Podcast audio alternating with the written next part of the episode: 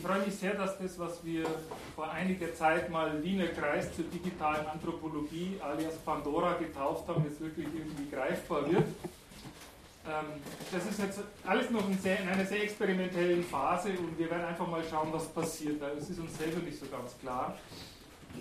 Ähm, der Hintergrund von all dem ähm, ist, dass ich irgendwie äh, das Gefühl hatte vor einiger Zeit, äh, ich sollte die Evaluierung, die ich nach fünf Jahren an der Uni Wien regulär normalerweise hinter mir habe, damit verbinden, äh, mal ein grundlegendes Projekt für den Rest meines Daseins an der Uni zu formulieren. Und äh, äh habe festgestellt, dass das weniger in der Informatik sein wird, als einfach in den Auswirkungen der Informatik auf diese Gesellschaft. Was halt dieses Thema Digitalisierung dann automatisch nach sich zieht, das alle äh, in aller Munde ist. Äh, wobei ich dann gedacht habe und Gott sei Dank da viele Mitstreiter inzwischen gefunden habe, dass man in der Informatik selber anfangen sollte, darüber nachzudenken, weil wenn man wo was bewirken kann, dann sicher nicht, indem man Politiker darüber reden lässt, sondern indem wir, die wir in dem Fach sind und in benachbarten Fächern tätig sind, da was tun. Und so ist das alles ein bisschen entstanden und äh, ich habe da sehr schnell äh, Mitstreiter gefunden, die, die da äh, das Ganze unterstützen und zwei davon sehr intensiv davon sitzen jetzt auch hier. Und äh, was wir einfach vorhaben heute Abend oder auch in, den, in, den, in dieser Reihe, die jetzt da hoffentlich hier heute anfangen, ähm, ist in ein Gespräch darüber zu kommen. Also die Idee ist tatsächlich mal äh, wegzukommen in diesem Setting von Veranstaltungen, wo vorne irgendwie schlaue Leute sitzen und was zum Besten geben und die Welt retten und dann sitzt man im Publikum und, und hört zu und geht mit einem guten Gefühl und etwas Rotwein nach Hause. Ähm, das funktioniert schon auch und das ist total wichtig natürlich auch. Ähm, wir werden solche Antworten einfach nicht haben, sondern ich denke, also ich habe viel mehr Fragen, als, als ich überhaupt Antworten habe.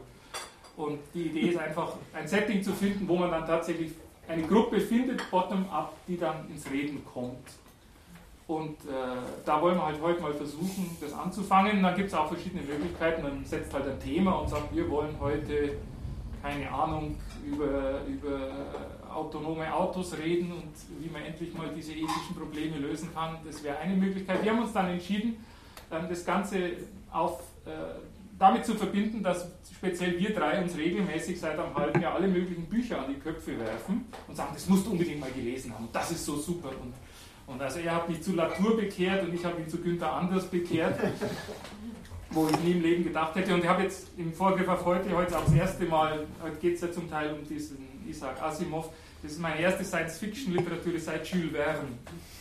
40.000 Meilen unter dem, wie heißt das, Ozean oder so ähnlich, wo ich mich erinnere, als ich 15 war. Also man liest da plötzlich Bücher, mit denen man, wo man nie gedacht hätte.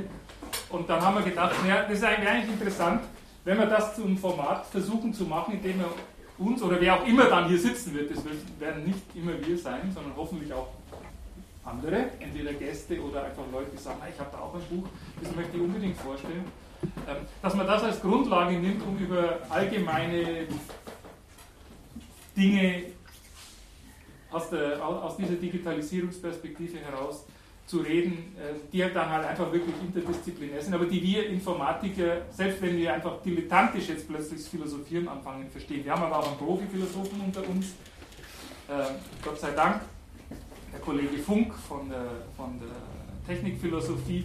Ähm, und es sind eh, also ist eine bunte Mischung auch aus anderen Fächern. Die Sinologie ist vertreten, die HCI ist ganz prominent vertreten natürlich. Und äh, wir haben sogar Digitalanthropologen, die das wirklich auf ihrer Visitenkarte stehen haben.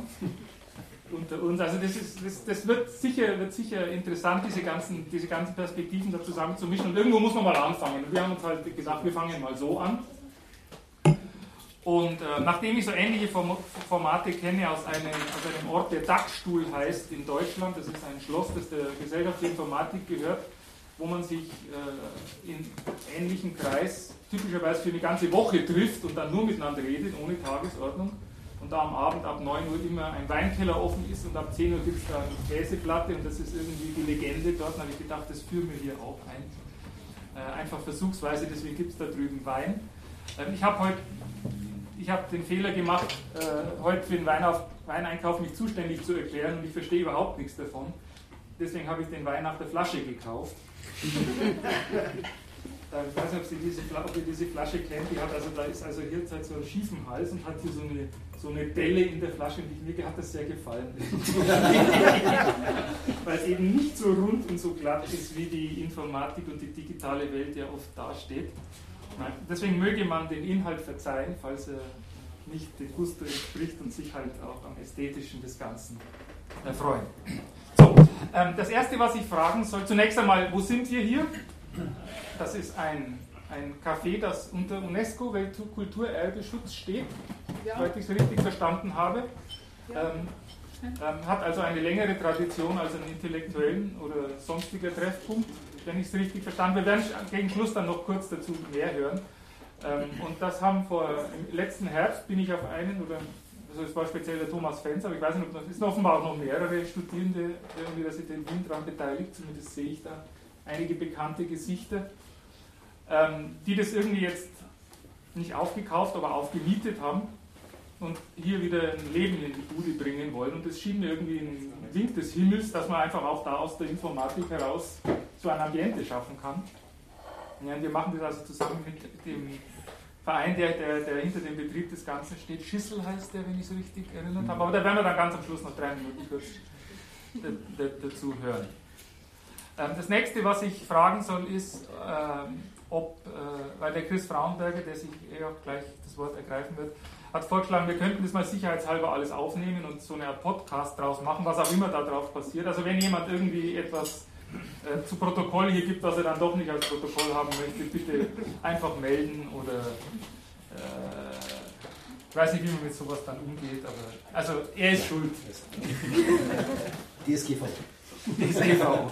Ja. Aber spricht im Moment mal, Moment mal was dagegen, dass wir da einen, Tonband mitlaufen lassen und dann schauen, was passiert. So, was eben ganz, ganz wichtig ist, ich, ihr seid relativ weit da hinten schon weg, aber ihr, die Idee ist wirklich in, in, ein Gespräch zu kommen. Das ist eigentlich das A und O bei dem Ganzen. Das heißt, wir werden, wir werden äh, hier jetzt kein, wir haben auch kein Programm vorbereitet in dem Sinn, dass es jetzt zum Beispiel Folien gäbe oder so. Es gab etwas Musik, Gott sei Dank. Das, also Philosophen sind viel Allzweckwaffen, stellen wir fest. Und, ähm, das ne? und äh, äh, die Idee ist einfach, wir haben uns für den, für den Einstieg äh, drei Bücher ausgesucht, die wir einfach heute mal ansprechen wollen. Ob sie gut sind oder weniger gut, das werden wir dann feststellen. Äh, aber die Idee ist einfach, dass, dass ihr alle da relativ bald Anknüpfungspunkte findet und dann einfach euch einbringt, so gut und so viel und intensiv das hoffentlich nur möglich ist. Ähm, weil, weil man äh, die Welt nicht retten kann, indem man Vorträge hält, sondern die Welt soll man retten können, indem man miteinander reden So, äh, das war jetzt meine völlig improvisierte Worte zur Einleitung.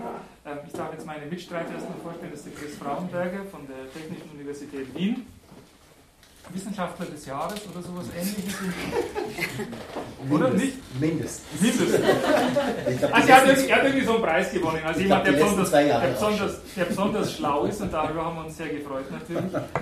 Ähm, aus der, aus der, aus, vom, vom früheren IGW, dem Institut für Gestaltungs- und Wirkungsforschung, ähm, wo eben auch der Peter Burgerthofer, der hier vorne sitzt, maßgeblich das Ganze mitgeprägt hat.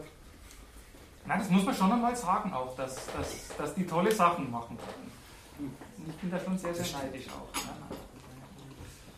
Äh, und der Michael Funk eben vom Lehrstuhl für Technikphilosophie, das ist die Gruppe von Mark Töckelberg, der sich äh, vor allem mit Roboterethik und auch sonst allen möglichen Sachen beschäftigt.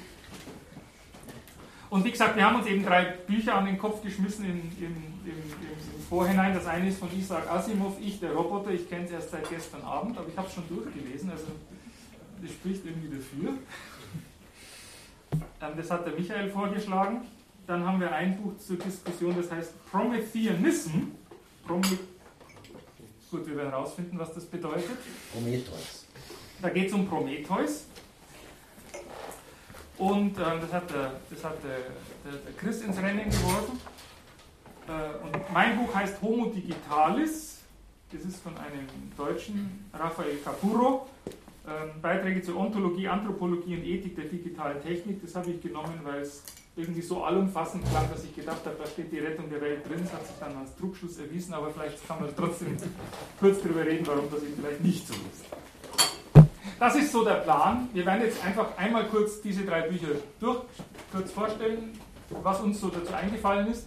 Ähm, wir haben versucht, auch die immer gegenseitig noch zu lesen. Das heißt, wir werden dann auch bei uns vorne kurz Antworten geben oder Nachfragen geben und sonst wie was, aber dann eben, sobald irgendwas aus euch, in euch auftaucht, bitte, bitte, bitte, bitte, bitte. Das ist eben genau keine Vortragsveranstaltung, sondern eine, wo jeder, wo wir versuchen wollen, aus der Basis raus äh, uns mal wichtige Gedanken zu machen, auch wenn wir eben zum Beispiel keine Profi-Philosophen oder keine Profi-Soziologen oder Profi-Anthropologen oder Profi-Informatiker. Informatiker. ja, nein, ich, schließe mich dann, also ich habe ja auch, ich habe ja nie Informatik studiert.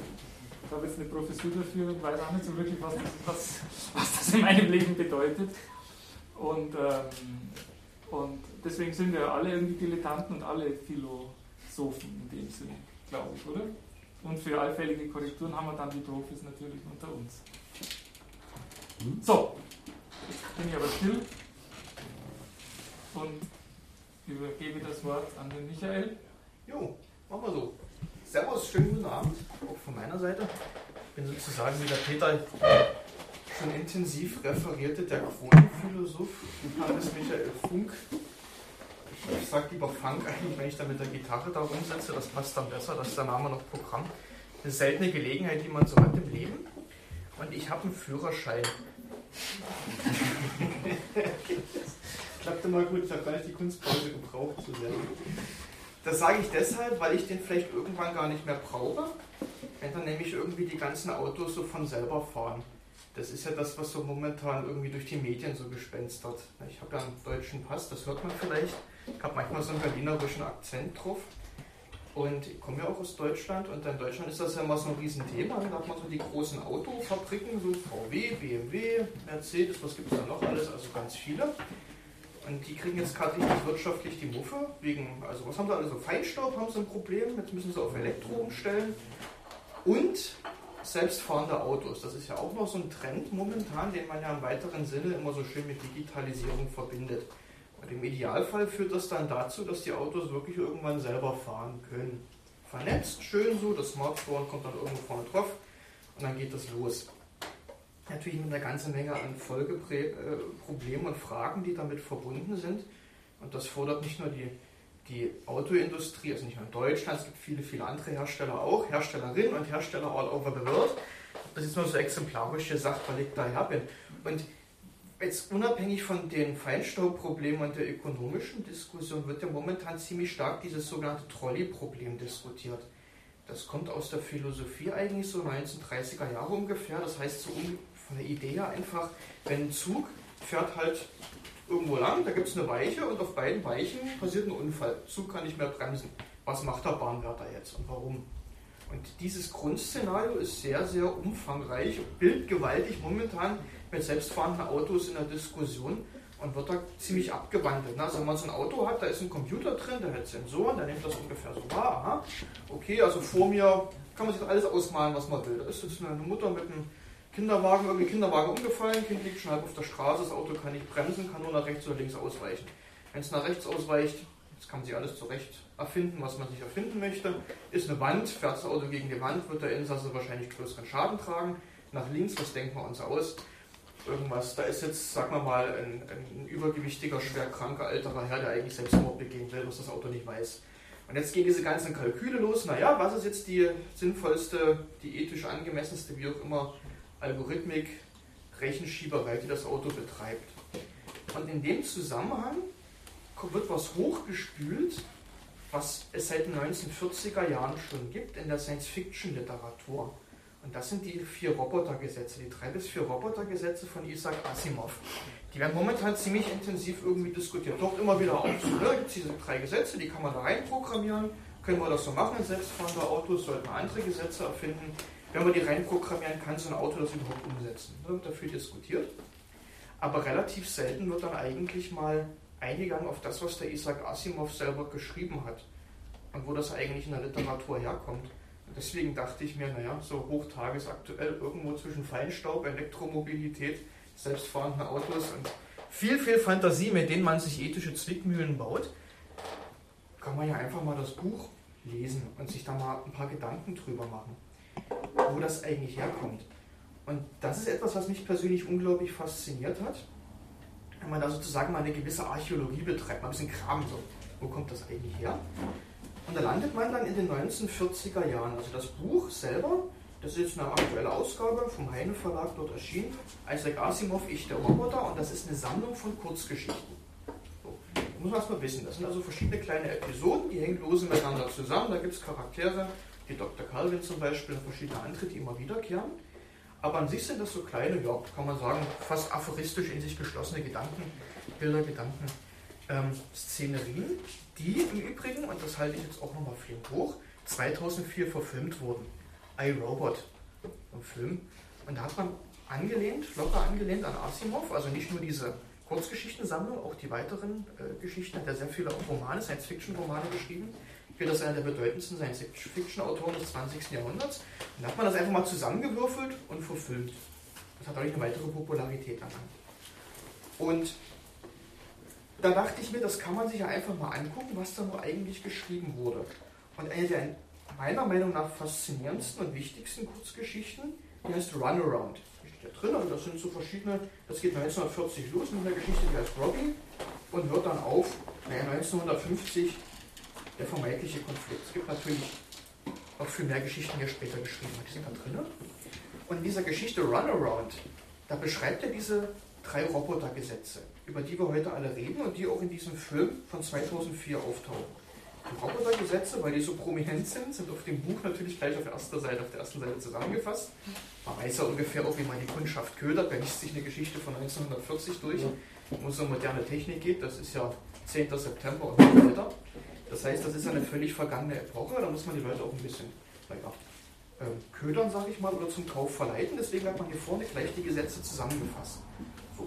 Und ich würde die einfach mal ganz kurz mal wiedergeben, was die sind, weil das vielleicht nicht jeder so auswendig weiß. Also das sind drei Gesetze, das heißt sinngemäß das erste Gesetz, ein Roboter darf einem menschlichen Wesen keinen Schaden zufügen oder durch Untätigkeit zulassen, dass einem menschlichen Wesen Schaden zugefügt wird, es sei denn, dies würde das nullte Gesetz der Robotik verletzen. Das nullte Gesetz ist dann später in den 80er Jahren davor gesetzt worden. So aus dieser klassischen Formulierung ist das erste Gesetz, ein Roboter darf keinen einzelnen Menschen schädigen. Oder das finde ich interessant, das wird sehr häufig übersehen, oder durch Unterlassung, also durch Untätigkeit zulassen, dass ein Schaden zugefügt wird. Da redet kaum einer drüber, ist mir aufgefallen, aber das findet sich bei Asimov hier in der Formulierung drin. Das ist sowas wie eine unterlassene Hilfeleistung, die wir ja aus der Rechtsprechung finden. Also wenn ich einen Unfall beobachte und ich setze keinen Notruf ab, dann kann ich dafür ja auch strafrechtlich benannt werden. Und ich finde es das interessant, dass diese Unterlassung hier auch mit drin steht. Und dann haben wir das zweite Gesetz, ein Roboter muss dem, ihm von einem menschlichen Wesen gegebenen Befehl, Befehl gehorchen, es sei denn, dies würde das Nullte das erste Gesetz der Robotik verletzen. Also ein Roboter, der ist ein Sklave, der Befehle zu befolgen, sozusagen. Das ist die zweite Regel. Und die dritte, ein Roboter muss seine Existenz beschützen, es sei denn, dies würde das Nullte, das erste oder das zweite Gesetz der Robotik verletzen. Also Selbstschutz. Ähm, Algorithmus oder eine Selbstschutzskala, die da durchläuft. Diese drei Gesetze, das Nullte kam später, dazu sage ich gleich noch was, diese drei Gesetze hat Asimov sich 1942 ausgedacht in dieser Kurzgeschichte Runaround und dort gleich in eine ziemlich geniale, ganz kurze, fiktive Situation eingebettet. Also er denkt sich einfach, okay, das sind die Menschen auf dem Merkur. Natürlich, wie man das so macht, da gibt es eine Mine, da werden dann irgendwelche Bodenschätze abgebaut, das ist immer das Gleiche, da gibt es irgendwie Ressourcen und Geld. So stellt er sich das vor und da wird ein Roboter im Auftrag der Menschen ausgeschickt, um Selen zu sammeln. Das ist irgendein energiehaltiges Produkt, eine Substanz, was auch immer, und die ist wichtig, damit der Hitzeschutzschild zum Sonnenschutz in dieser Bergbaustation funktioniert. Und dieser Roboter, der kreist dann um dieses Selenvorkommen. Jetzt kriegen da die beiden Astronauten, also das sind natürlich Amis, das ist klar, dass ein Amerikaner das geschrieben hat, deswegen sagen wir nicht Kosmonaut und nicht Typonaut, sondern Astronaut. Die beiden Astronauten kriegen dann Panik, weil sie merken, ups, uns, gehen die, ja, uns geht die Energie verloren, was lebensbedrohlich enden kann. Versuchen sie herauszufinden, ich kürze es ein bisschen ab, was da passiert ist, reiten dann auf ganz bizarren älteren Robotern rum, auch das ist ziemlich ulkig und interessant zu lesen, wie er sich das ausmalt, der Asimov, wie diese Maschinen aussehen. Und stellen da fest, aha, den Roboter, der moderner ist, den wir da losgeschickt haben, der läuft im Kreis um das Selenvorkommen ringsum. Was ist passiert? Der Roboter hat den Auftrag bekommen, er soll Selen holen. Dieser Auftrag wird etwas schwammig formuliert. Also der Auftraggeber hat nicht gesagt, hole Selen um jeden Preis, sonst werden wir Menschen dadurch gefährdet, sondern er hat gesagt, hol das mal bitte. So. Und da taucht eine unerwartete Gefahrenquelle auf. Und der Roboter gerät jetzt in einen Regress, dass er jetzt beide Skalen hochrechnet. Die eine Skala sagt, geh hin zu dem Selen, du sollst das holen, das ist dein Auftrag. Das ist das zweite Gesetz. Das dritte Gesetz sagt, du sollst deine eigene Existenz schützen. Und in der Nähe dieses Vorkommens ist eine Gefahrenquelle. Und der Roboter läuft darauf zu, immer genau bis zu dem Punkt, wo die Gefahr so hoch wird, also das dritte Gesetz, dass es stärker wirkt als das zweite. Und dadurch gerät er in so einen Regress, kann sich nicht entscheiden, was er machen soll und läuft einfach im Kreis ringsherum. Wenn die beiden Astronauten natürlich ein Problem, weil sie davon abhängig sind, ärgern sich, weil sie dem Roboter nicht klar gemacht haben, dass sie dieses Selen unbedingt brauchen, sondern weil die den Befehl etwas lasch formuliert haben und überlegen, okay, wie kriegt man den da jetzt wieder raus? Probieren verschiedene Sachen aus, werfen zum Beispiel eine Substanz dahin, die Gefährdung erzeugt, in der Hoffnung, dass die Gefährdung verstärkt wird, dass der Roboter weiter weggetrieben wird. Das funktioniert auch. Bis der nächste Stillstand erzeugt wird, der läuft dann einfach in einem größeren Kreis ringsherum. Funktioniert nicht und das Ganze wird dann erst gelöst, als sich einer der Astronauten absichtlich und gröbst fahrlässig in Lebensgefahr begibt. Das so, dass der Roboter das sieht und bei ihm dann das erste Gesetz, das in der Hierarchie höher ist, greift und in allerletzter Sekunde, Entschuldigung, dass ich die Pointe vorwegnehme, in allerletzter Sekunde den Astronauten dann rettet. Es gibt viele andere Kurzgeschichten hier, ähm, auf die ich jetzt nicht eingehe, sodass die Spannung natürlich erhalten bleibt. Und das finde ich schon ziemlich faszinierend. Also einfach diese Logik dahinter, dass sich jemand sowas so ausdenkt, eine Hierarchie von Gesetzen, also wie so ein Ethos, moralische Regeln, dass sich das jemand auch so, so logisch vorstellt, so okay, da werden die Skalen von dem Roboter hochgerechnet, die können in den Regress geraten und das dann in so eine Geschichte einbettet. Und was mich besonders fasziniert, ist, dass das 1942 geschrieben wurde. Also eine sehr, sehr frühe Zeit, da gab es Personal Computer sowas in der Form nicht. Das waren die, die ersten Kinderschuhe der Informatik. Alan Turing hat. Kein Transistor. Da gab es noch nicht mal einen Transistor. Alan Turing hat die Enigma dechiffriert, also diese deutsche Verschlüsselungsmaschine. Das waren einige wichtige Schritte in der Kryptographie. Das ist alles in der Zeit gegangen. Wir wissen, Kriege sind leider Booster, also Katalysatoren, Beschleunigungseffekte für Technik. Leider, man will ja keinen Krieg. Und dass da aber jemand in dieser Zeit auch dir also ein hohes Konfliktpotenzial äh, natürlich und hohe Konflikte enthalten hat, dass da jemand sich solche Gedanken macht und das dann auf so eine fiktive Technologie wie Roboter dann mal anwendet, finde ich schon ziemlich genial. Also irgendwie dieser Scharfsinn hat mich schon ziemlich fasziniert.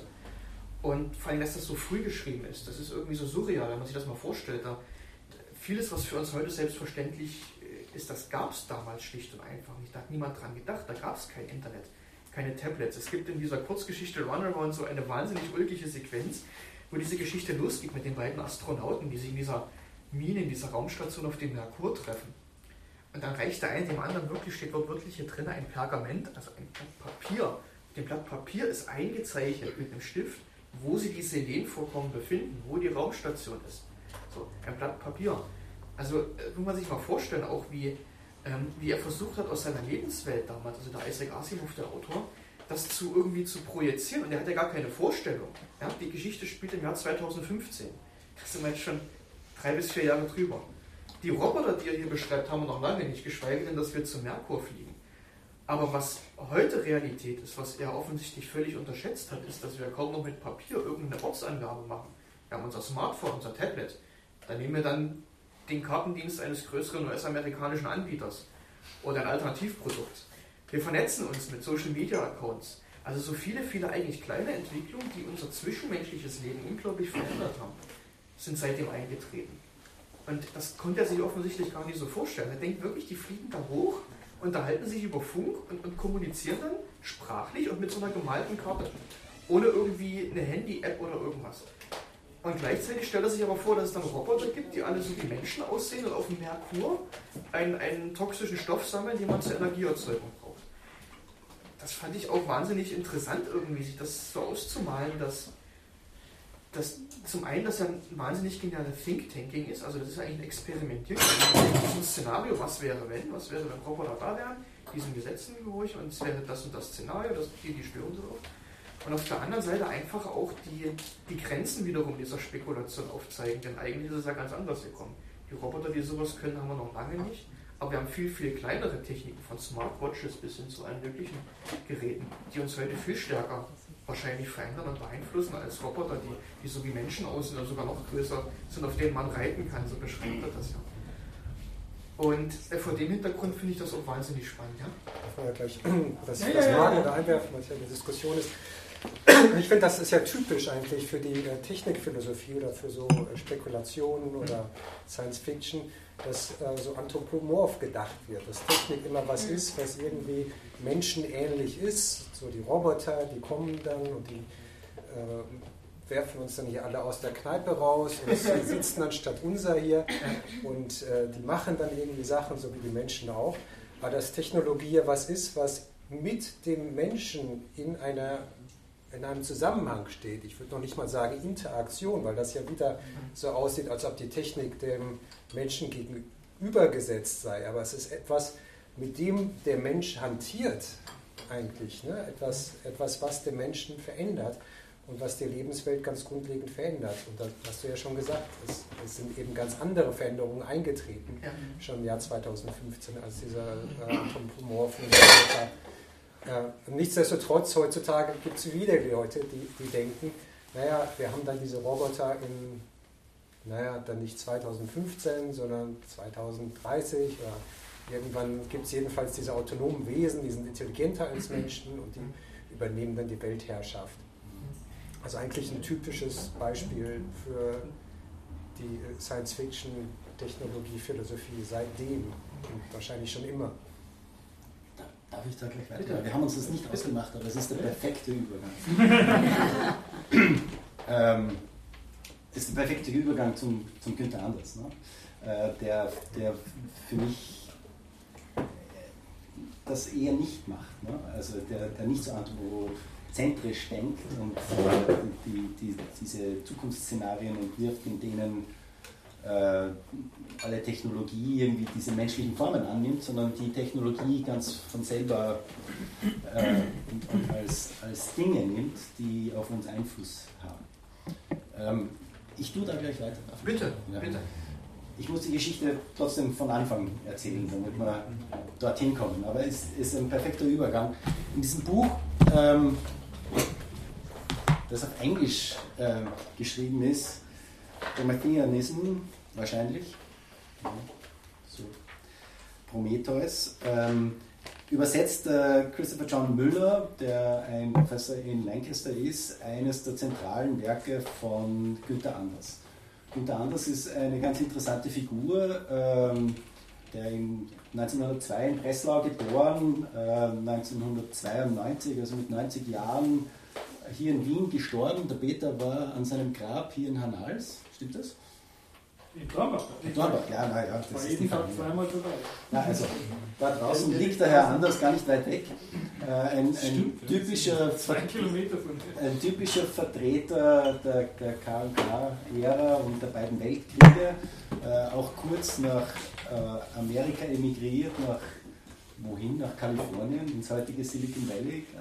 Ähm, und eigentlich hat der Günther Anders auch Günther Stern geheißen. Äh, in der Zwischenkriegszeit hat er sich aber irgendwie mit Schreibereien für Zeitungen über Wasser halten müssen. Und sein Chefredakteur in Berlin hat ihm dann irgendwie gesagt, er soll sich doch irgendwie anders nennen. Und er hat das dann so wörtlich genommen, dass ab dann er es nur unter dem Namen Günther Anders äh, publiziert hat und damit auch zumindest in der deutschsprachigen Philosophiewelt bekannt geworden ist. Äh, und in der englischen fast gar nicht.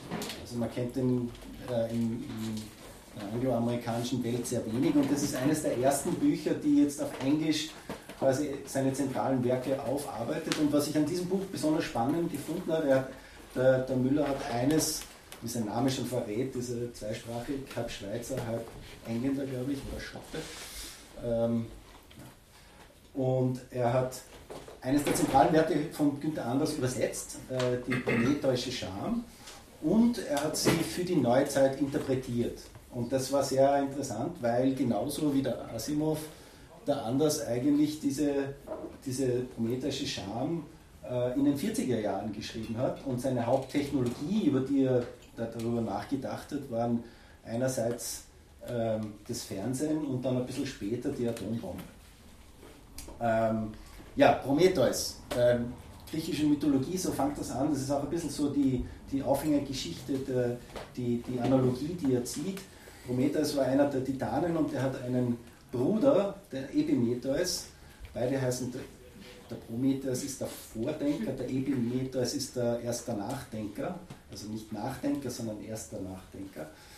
Ähm, der nicht so clevere. Und der Epimetheus hat in der griechischen Mythologie die Aufgabe gehabt, allen Lebewesen Eigenschaften zu geben. Ein Fell, Hauer, Zähne, Klauen, sonst irgendwas.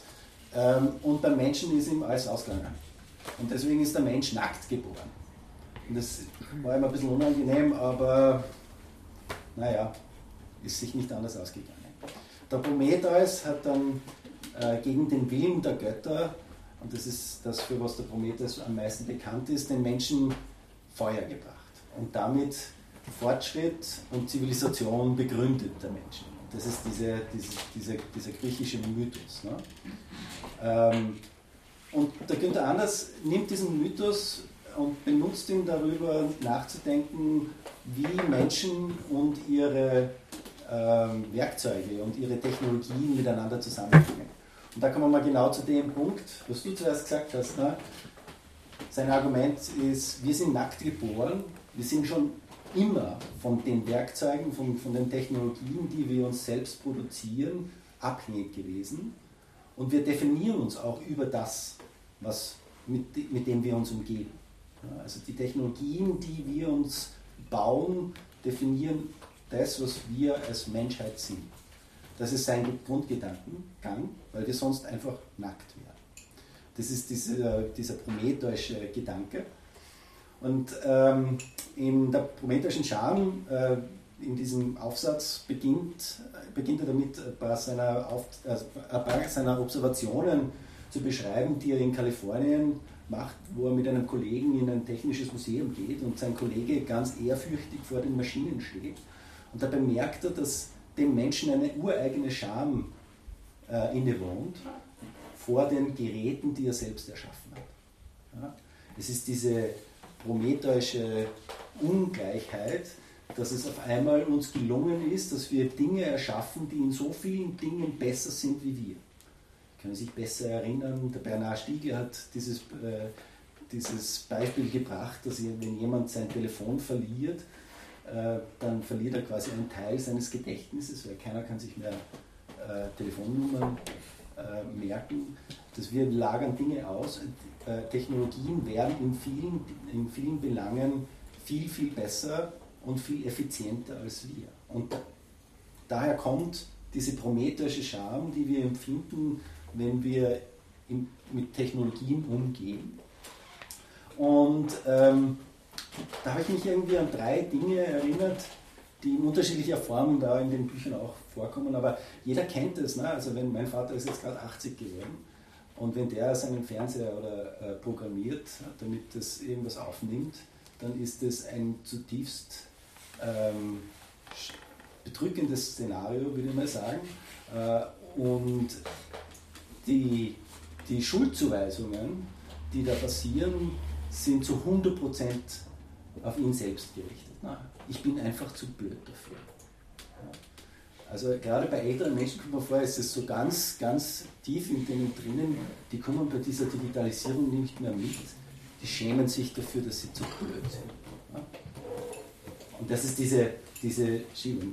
Wenn wir jetzt gerade über Digitalisierung reden, das ist das nächste Beispiel, ne, äh, wo wir, äh, wo alle immer reden, das ist, das ist der, der Diskurs öffentlich wir müssen fit werden für die Digitalisierung. Wir müssen äh, die Chancen und die Herausforderungen annehmen, die die Digitalisierung uns bietet. Und bietet. Äh, aber keiner redet eigentlich davon, dass die Digitalisierung ja eigentlich auch was ist, was wir gestalten. Oder mein, der Diskurs geht so irgendwie, die Digitalisierung ist da, wir richten uns nach ihr. Ja? Ist nicht so? Und dann denke ich, ja. Ein Vergleich. Ähm, auf die Spitze wird das irgendwie ein bisschen so getrieben mit diesem Quantified Self. Ne? Ähm, wir, wir messen uns selber. Das ist eine der Kernaussagen auch, die, die anders macht, äh, weil du gesagt hast, ähm, es kommen jetzt nicht gleich die Roboter rein und, und hauen uns raus, weil die so viel smarter und so viel gescheiter sind. Sondern eines der Grundprobleme dieser Scham ist eigentlich, dass wir uns den messbaren Eigenschaften von Technologie eigentlich sehr willentlich unterwerfen. Also wir, wir messen uns selber gegen die Eigenschaften ähm, von Technologie und gehen dabei unter. Das ist das, was, die, was anders dann so die, äh, die, äh, die also er nennt es so, dass die Menschheit sich dadurch selbst obsolet macht. Ne? Bitte. Doch was sagen. Also, Jetzt gleich. Ähm, ähm, ich, finde, ich finde das ein super Punkt. Also wie der Diskurs einfach ähm, die Selbstwahrnehmung verändert und was ich spannend finde, ist, ähm, irgendwie nehmen Menschen, ähm, also das Normale ist, was messbar ist, sozusagen alles, was die Menschen an Fähigkeiten haben, die noch, noch nicht messbar sind, die noch nicht irgendwie zu digitalisieren sind, sind fast als abnormal betrachtet. Also zum Beispiel also ähm, Tango tanzen und so, also wie weiß die Person, dass, äh, was der nächste Schritt ist, weil es ist reine Improvisation und es passiert eine ähm, sehr klare Kommunikation, äh, die aber sehr subtil ist, nicht zu quantifizieren ist, äh, meines Wissens nach äh, im Moment, etc. etc. Und es schaut fast wie, keine Ahnung, Magie aus oder irgendwas Seltsames. Und äh, ähm, ich sehe diese, ähm, diese Spalt äh, zwischen, äh, was ist messbar und was ist menschlich und was ist normal menschlich. Mhm. Sozusagen, also äh, vielleicht so Herzrhythmus, Herzfrequenz, Varianz etc., das äh, ist alles vielleicht ein bisschen äh, dann, ähm, weil es leichter messbar ist, ist gleich auch äh, total normal, aber die ganzen Phänomene von woher weiß ich, dass diese Person gerade, uh, that he's paying attention to me, also woher weiß ich das, obwohl sie mich nicht anschauen, etc., etc., sind irgendwie so äh, wischiwaschi, Esoterik oder so, mhm. seltsam gemacht. Ähm, also ich gebe total, total recht, dass das äh, Instrument sozusagen oder die Denkweise, die ähm, durch die Technologie äh, en vogue ist, dann total darauf reflektiert, was als Mensch normal ist. Mhm. Gut, anders nennt das die, die Malaise Einzigartigkeit. Mhm. Weil äh, diese Einzigartigkeit der Menschen eigentlich was ist, vor der die Menschen jetzt absurderweise Scham entwickeln. Und das ist die Scham deswegen, nur geboren geworden zu sein und nicht gemacht geworden zu sein. Und das hat auch ein bisschen damit zu tun, also äh, wir erleben jetzt, ich habe mir vor kurzem das Video wieder angeschaut, wie der Steve Jobs auf einer großen Bühne das iPhone vorgestellt hat. Und das war so ein rhetorischer Trick von ihm, wo er gesagt hat, wir stellen euch heute drei Dinge vor, das einen iPod, einen großen iPod, einen Internetkommunikator und ein Telefon. Und das sagt er dreimal. Ne? Einen iPod, einen Internetkommunikator und ein Telefon. Do you get it? Ja? Und, und, dann wacht der Saal auf und sagt, ah, das ist eins. Ja? Und was das schön zeigt ist, und es war dann das iPhone, ne? aber was das schön zeigt ist, ist, dass wir diese Scham haben, in diesem einzigartigen, aber halt irgendwie auch sehr gleichbleibenden Körper geboren geworden zu sein. Ja, wir, wir sind wir sind seit tausenden Jahren ziemlich gleich. Ne? Und unsere technischen Geräte machen da innerhalb von fünf Jahren eine komplette Revolution und, bringen, und, und werden was ganz was Neues. Ne? Also von einer Version zur nächsten erfinden sich diese Geräte unglaublich neu und wir sind noch immer in diesem komischen Körper und immer gleich. Und dann haben wir angefangen damit, uns selber zu messen weil wir ein bisschen so werden wollen wie diese Maschinen. Ja? Und dabei sind wir uns aber völlig bewusst, dass das eine total deprimierende Aufgabe ist, weil alles, was wir messen können an uns, die Maschinen viel besser können. Ja? Also alles, diese, das Projekt der Moderne war natürlich jetzt demokratiepolitisch nicht schlecht, ne? aber hat natürlich auch diese Ideen der Effizienz und der Rationalität so in den Vordergrund gestellt, dass auch das das Erste ist, was wir an uns Menschen messen. Wie effektiv ist jemand? Wie ähm, äh, rational kann man zu einer Entscheidung finden? Und diese Scham, dass man dann doch irgendwie irrational oder, oder, oder gefühlsgetrieben ist, das versucht man im, vor allem im Umgang mit der Technologie eigentlich fast ein bisschen auf die Seite zu wischen. Ne? Und ähm, der Günther Anders bringt ein paar gute Beispiele, äh, Beispiele aus dem Koreakrieg, zum Beispiel, wo äh, ein berühmter General in den USA, der äh, General McCarthy, nein, MacArthur, Entschuldigung, MacArthur, ähm, dem Generalstab vorgeschlagen hat, dass man da jetzt so richtig einmal reinfährt, damit man eine Entscheidung herbeiführt. Und eine Maschine das dann ausgerechnet hat, quasi was das Für und Wider. Und diese Maschine hat dann rational entschieden, nein, wir machen das nicht, das ist für uns ökonomisch gescheiter, wenn wir das anders lösen. Ja? Das war jetzt damals ein Glücksfall, dass die Maschine so entschieden hat, aber es war natürlich die, ein, die erste ähm, äh, die erste öffentliche zur Schaustellung einer, einer Unterwerfung. Das war die erste zur Schaustellung der Unterwerfung von Menschen unter ihre Maschinen. Und das ist so die, die Kernessenz von dem, was der, was der Günther Anders so, über, über was er so schreibt, dass wir uns sehr willentlich zu den Produkten unserer Produkte machen. Äh, der, der Müller macht dann irgendwie extrapoliert das äh, auf die heutige Welt ne? und man sieht das recht schön, dass die ganzen AIs und ganzen Recommender Systems und äh, die natürlich arbeiten die mit unseren Daten. Wir machen da äh, unsalaried work, also unbezahlte Arbeit, um die Muster darzulegen, die die Algorithmen dann aufsammeln und daraus Geld für andere Menschen natürlich machen. Ja aber es, ist, es sind wir, die das hineinstecken. Ja? Und das wird natürlich nicht bezahlt. Aber da kommt man so, auf den Punkt, dass wir uns diesem, dieser, dem, was wir tun und dem, wie die, wie, die, wie die Algorithmen das dann ausrechnen, einfach unterordnen. Das ist das, auf was es dann ankommt. Bücher verkaufen war früher ein persönliches Geschäft. Ne? Aber wir ordnen uns jetzt dem Recommender-System von Amazon unter weil es effizienter ist. Und das ist, die, das ist diese Aufgabe, die, oder dieses Argument, das, das Anders immer wieder wiederholt. Ähm,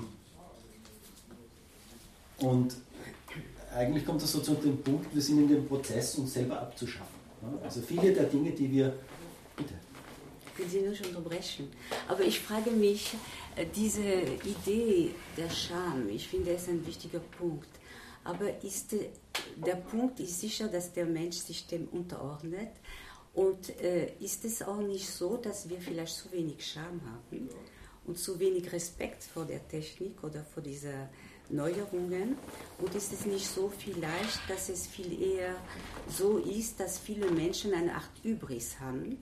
weil sie eigentlich in Besitz von solchen Techniken sich übermächtig vorkommen und keine Reflexion im Hinblick auf die Technik haben. Eher das, also das Gegenteil, das ist ambivalent natürlich, ja? aber ähm, sozusagen unterordnen in dem Sinn, dass die meisten Menschen heute sich eigentlich äh, willentlich oder vollkommen unterordnen als User sozusagen. Mhm. Sie verwenden die Technologie, ohne viel darüber nachzudenken, was es bedeutet. Das ist nur ein Einwurf. Eines der zentralen Sätze, der, der gut dazu passt, von Günter Anders, habe ich mal aufgeschrieben, die Unsichtbarkeit der Monster ist das Monströse unserer Zeit. Ja. Ähm, also, das, das der Harald Welzer hat das mal am Smartphone ja. exemplifiziert, wo er sagt, was ist eigentlich so diese Wischerei? Das ist wie Aladdin ja. und seine Wunder. Ja, ja, ja. Ich finde das ein wunderbares Bild. Das ja. Ich wische da und dann macht das Ding wie, wie in Tausend und einer Nacht. Ja. Man kann es nicht schöner sagen. Aber die, also das Argument von Anders geht eher umgekehrt. Ne? Ich glaube, das, was ihr ganz zentral äh, in, in, die Mitte stellt, ist die Scham und die Unterordnung. Ja. Ähm, aber was, und was er sehr anzweifelt, ist dieses, diese Ermächtigung durch die Technologie, sondern die passiert auch immer dadurch, dass Technologie selbst unsere Machtstrukturen ordnet. Also die nicht durch uns, sondern sie selbst. Und dieses Anerkennen davon, wie zum Beispiel, er hat sehr viel über die Atombombe geschrieben, ne, wie die Atombombe ein Zeitalter geschaffen hat, das das letzte sein wird. Es gibt kein Zeitalter mehr nach der Atombombe, weil wenn wir sie immer hergenommen haben, dann ist, sie, dann ist das Zeitalter weg. Ne? Es gibt nur eins davor. Und diese, ähm, die, diese Fakten, die Technologie per se ohne menschliches Zutun schafft, ne? finde ich, find ich ein ganz interessantes äh, Konzept, weil es diese, auf Englisch, ich habe heute nach diesem Wort gesucht, aber es gibt kaum ein, ein, gutes Wort für Agency im Deutschen. Ne? Also die, äh, die, die, die, die Macht, es ist nicht ganz, aber Agency von Dingen. Ne? Äh, wir, wir haben jetzt einige, komme ich zu, bitte? Handlungsvermögen. Handlungsvermögen, ja. Agenda. Hm, bitte? Agenda.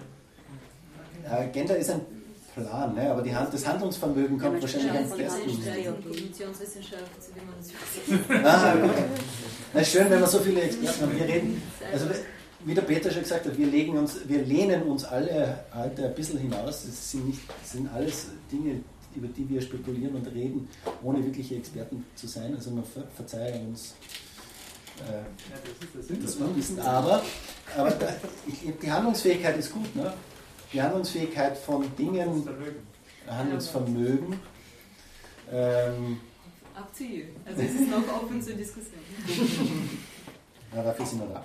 Was mir bei dem ähm, Günther Anders auffällt, das ist, wenn man das ein bisschen überspitzt formuliert, meiner Wahrnehmung nach ein bisschen dieser typische Einschlag dieses leiblichen Minderwertigkeitskomplexes, den man in den 30er, 40er Jahren häufiger findet, auch in der Literatur also Oswald Spengler und der Gang des Abendlandes bis Arnold Gehlen, die sogenannte Mängelwesen-These, was da von Herder herkommt, dann auch aus dem 19. Jahrhundert. Also der Mensch ist von Natur aus schwächer als Tiere, hat weniger starken äh, Geruchsfähigkeiten, äh, sieht weniger scharf als ein Adler zum Beispiel. Man kann immer irgendwas mit Tier finden, was noch besser ist. Vögel, die hochfliegen oder besser sehen, ein Wolf, der unglaublich gut riechen kann, ein Fell hat, der Bär, der größer und stärker. Also man findet immer irgendwas, um den menschlichen Körper äh, klein zu machen. Und diese, dieser Impetus oder diese Grund, Thematik zieht sich irgendwie durch und das findet sich meiner Wahrnehmung nach häufiger mal bei solchen Schriften. Da wird immer so getan, als ob Technik jetzt was wäre, was dazukommt, weil der Mensch seine Schwäche ergänzen muss. Und dann auf einmal schämt er sich davor, weil er am Angesicht der Technik merkt, er braucht das, um sich zu ergänzen. Und das ist ähm, irgendwie eine Art Minderwertigkeitskomplex fast, wo ich mir manchmal so überlege, das sind eigentlich diese typischen Erschütterungen so Mitte des 20. Jahrhunderts. Man hat Sigmund Freud zum Beispiel, der sagt dann erstmal, naja, das Unterbewusste ist ja viel wichtiger als das Bewusste zum Beispiel. Und so gibt es einige so Erschütterungen. Ähm, und, und, und, wo dieses ganze Vernunftdenken der Moderne eigentlich so völlig eruiert wird, peu mhm. Also das Prärationale, das Unterbewusste, das Triebhafte und vieles, was da eine Rolle spielt, Literatur von Nietzsche bis hin zu anderen. Und das findet sich hier irgendwie auch, dass das so peu à peu dieses Menschenbild zusammengehämmert wird bis in den körperlichen, nackten Minderwertigkeit. Komplex rein. Und eigentlich kann man das ja rumdrehen. Man kann ja sagen, was uns die zweite Hälfte des 20. Jahrhunderts gelehrt hat, ist doch gerade die Kraft unserer Körperlichkeit. Denn wo kommen denn die Computer bei aller Quantifizierung, wo kommen denn die an die Grenzen? Da, wo wir gut und wahnsinnig schnell sind, in der Sensomotorik, in der Kreativität im Tanzen, das Beispiel kam ja vorhin. Also das scheint, wenn man es nochmal positiv rumdreht, uns eigentlich was darüber zu lernen, ähm, dass wir einfach eine falsche Vorstellung von, von uns als Menschen hatten und das ist jetzt ein Spiel vorher, dass unsere Stärken eigentlich woanders liegen. Aber das ist auch das genau das, wo der, wo der Anders, ähm, der ja wirklich eher so ein bisschen ein technophober, also man, man, gewinnt leicht den Eindruck, dass er ein technophober alter Mann ist, der sich über das über beschwert. Ne? Äh, aber er sagt schon auch sehr dezidiert, ne? also was ist, muss nicht sein. Ähm, wenn man das Ganze, so wie du sagst, positiv umdreht, ne, äh, glaube ich, zeigt darauf hin, dass wir, je mehr wir von diesen quantifizierbaren Dingen, die wir ja auch können, wir können rechnen, nicht so schnell wie eine Maschine, aber wir können auch rechnen, äh, wir können uns auch Dinge merken, nicht so viel wie eine Harddisk, äh, je mehr wir von diesen Dingen hinaus lagern in, in Technologien. Ähm, da will er den Finger hinlegen und sagen, wo ist die Unterhaltung, wo ist der Diskurs, was Menschlichkeit bedeutet. Und an unseren eigenen Menschlichkeitsbedürfnissen und, und Fortschritt im menschlichen Sinne, was bedeutet das? Wo diskutieren wir das? Und sein Befund ist halt eher, dass wir uns auf diesen einen Diskurs, was die Menschlichkeit, wo das Tango-Tanzen dazukommt, und wo sind diese Dinge? Was, was macht uns aus? Dass wir den vernachlässigen für, ein Anbie für eine Anbiederung an das Quantifizierbare der Maschinen und dabei aber uns wegrationalisieren und uns Menschen erodieren, das Menschenbild erodieren, auch weil es obsolet wird. Wir sind das das muss ich mal Wir sind noch gar nicht bei deinem Buch, die Sache, ist ja, die Sache ist ja viel schlimmer, denn der anders, das, was ihr so beschreibt, ist halt so Mensch als Mängelwesen und so, das ist irgendwie was Graduelles. Der, der anders sagt ja, der Mensch ist wirklich verloren. Das ist mal eine. Also es ist viel schlimmer eigentlich für ihn noch. Aber das, was ihr überhaupt nicht erwähnt habt, was ich glaube ich auch wichtig ist, dass der andere sagt, aber gerade daraus äh, schafft sich die Freiheit des Menschen, weil die Welt, der so verloren gegenübersteht, weil er überhaupt drin nichts zu suchen hat, die gestaltet er sich und das ist seine, sein kennzeichnendes Wesen. Also die Positivität kommt aus einer ganz anderen Ecke, glaube ich, als ihr es jetzt, als ihr es jetzt beschrieben habt. Und dieses, also diesen, diesen Freiheitsbegriff, den finde ich ganz, ganz, ganz, ganz, ganz. Äh, die Freiheit zu gestalten. Ne? Er, hat, er, hat diesen, er hat diesen Satz, äh, er, er, er plädiert dafür, die Imaginisa, Imaginisa, Imagination äh, zur empirischen Methode zu erheben. Ne? Und das ist, das ist die Idee, diese Freiheit zu haben, sich dieses, diese, dieses unglaubliche Wirkungsfeld auch zu gestalten. Und das, das da gebe ich dir schon recht, aber da muss man schon ein bisschen graben beim Anders, bis man zu dieser positiven Ausrichtung kommt. Ne? Es ist nicht ein Punkt gerade, dass, dass wir uns eben reduzieren auf Maschinen letztendlich. Also dass unser Menschenbild, wenn wir es uns so vergleichen, äh, mit Maschinen eben gerade eins ist, was auf quantitativ messbaren äh, Daten beruht. Wir sind letztendlich nichts mehr dann in diesem System als Datenlieferanten und sehen uns so.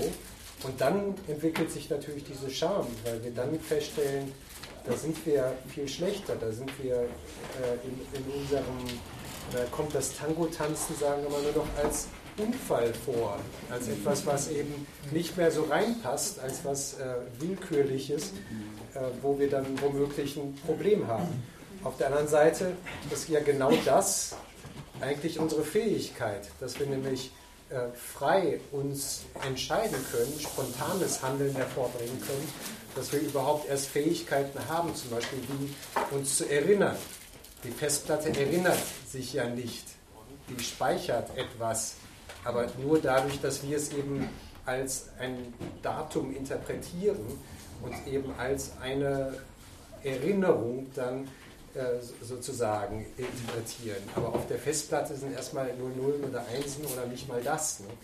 Also man hat, man hat ja, die Festplatte hat keine Erinnerung. Das eigentlich Menschliche, diese Fähigkeit, sich zu erinnern, die kommt ja erst da hinzu. Nur das sehen wir nicht. Und dadurch denken wir, dass wir schlechter sein als die Festplatte, uns zu erinnern. Äh, wir müssen uns schämen angesichts unserer äh, Schwäche. Äh, die, die da immer wieder auftauchen. Aber ich glaube, es hat eine andere Seite auch. Und die andere Seite ist, dass jede Technologie uns von Dingen befreit, die wir dann nicht mehr machen müssen. Ja, mit der Erfindung der Schrift konnten wir aufhören, lebende Geschichten zu sein. Und Fahrenheit 451 ist ja nur zum Teil ein Buch über Zensur und Bücherverbrenner. Es ist ein Buch ein, darüber, eine Geschichte darüber, wie Menschen zu Büchern werden, wenn man ihnen eine Bücher wegliest weil sie die Geschichten haben wollen und ihr Leben weggeben müssen, damit sie ein Buch sind. Und so ist jede Technologie bringt mit sich auch eine Befreiung von den Dingen, die wir dann nicht mehr tun müssen, weil wir sie an die Technologie delegieren können. Und damit werden wir zum genauen Gegenteil der Technologie.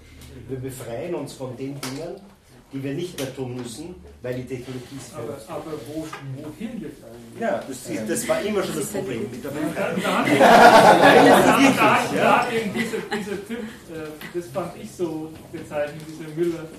Äh, Es gibt ja von, von Kierkegaard so diese Idee, es gibt ein Ästhet, eine ästhetische Phase der Existenz, die dann zu einer ethischen Phase wird und der führt die anästhetische Phase der Existenz ein. Der sagt, wenn ich ihn richtig verstanden habe, korrigiere mich, du hast es gelesen. Oder genauer gelesen. Wo er, wo er dann einfach sagt, okay, das, das ist schon richtig, aber eigentlich betäubt uns das eher. Und, und ich finde diesen Ausdruck aber sehr, sehr, sehr, sehr hübsch zu sagen, okay, wir, wir, wir kommen dann in, in Ja, aber- Anästhesie. Jetzt sage ich, du kannst gern versuchen, dir alle deine Telefonnummern zu merken und dann schauen, ob dich das belebt. Ja, Es als, tut's. als Gegen. Ja, du wirst lachen, Das- es tut's. Also, na, aber ähm, ich gebe dir natürlich teilweise recht. Es gibt, den wird fast niemand kennen, es gibt einen ent, entsetzlich schlechten B-Science-Fiction-Movie, der Zardos heißt. Z wie Zardos auf Deutsch. Ja? Und in diesem Film leben die Menschen in einer perfekten Gesellschaft, wo sie nichts mehr tun müssen. Und ähm, sie werden eigentlich alle, das ist, ähm, äh, es gibt eine unerklärliche Krankheit und das ist das Entwickeln eines vollkommenen Desinteresses für alle. Die sicherten heißt die dann. Die altern ja auch nicht mehr. Das ist ja die perfekte Gesellschaft. Und die sitzen dann einfach nur in irgendeiner Ecke und leben ein ewiges Leben, ohne an irgendetwas jemals interessiert zu sein. Also die Frage, wohin wir uns befreien, die wird in diesem Film sehr eindeutig ähm, äh, beantwortet, nämlich ohne Herausforderung und ohne irgendetwas, was uns Schwierigkeiten macht, äh, äh, verlieren wir jeden Willen, irgendwas zu tun. Aber nichtsdestotrotz möchte ich nicht, dass wir das so stehen lassen, als würde jede Technologie uns etwas berauben und wir werden dann zu dieser Technologie. Es gibt auch den komplementären Effekt, nämlich dass wir Dinge freiwillig an Technologien abgeben, weil wir sie dann nicht mehr machen müssen. Ich, ich finde, das ähm, Problem ist manchmal, man denkt so sehr von der Technologie her, von dem, was die Technologie ermöglicht. Also Schrift beispielsweise ähm, hat ermöglicht es uns, Sachen aufzuschreiben. Wir müssen uns nicht mehr erinnern an die Telefonnummern zum Beispiel. Und jetzt kann man fragen, oh, was, was stellt das denn mit uns an? Jetzt müssen wir uns nicht mehr erinnern, raubt das etwas von uns? Aber die Einführung der Schrift hat ja noch andere Effekte die vielleicht tiefgreifender sind als das.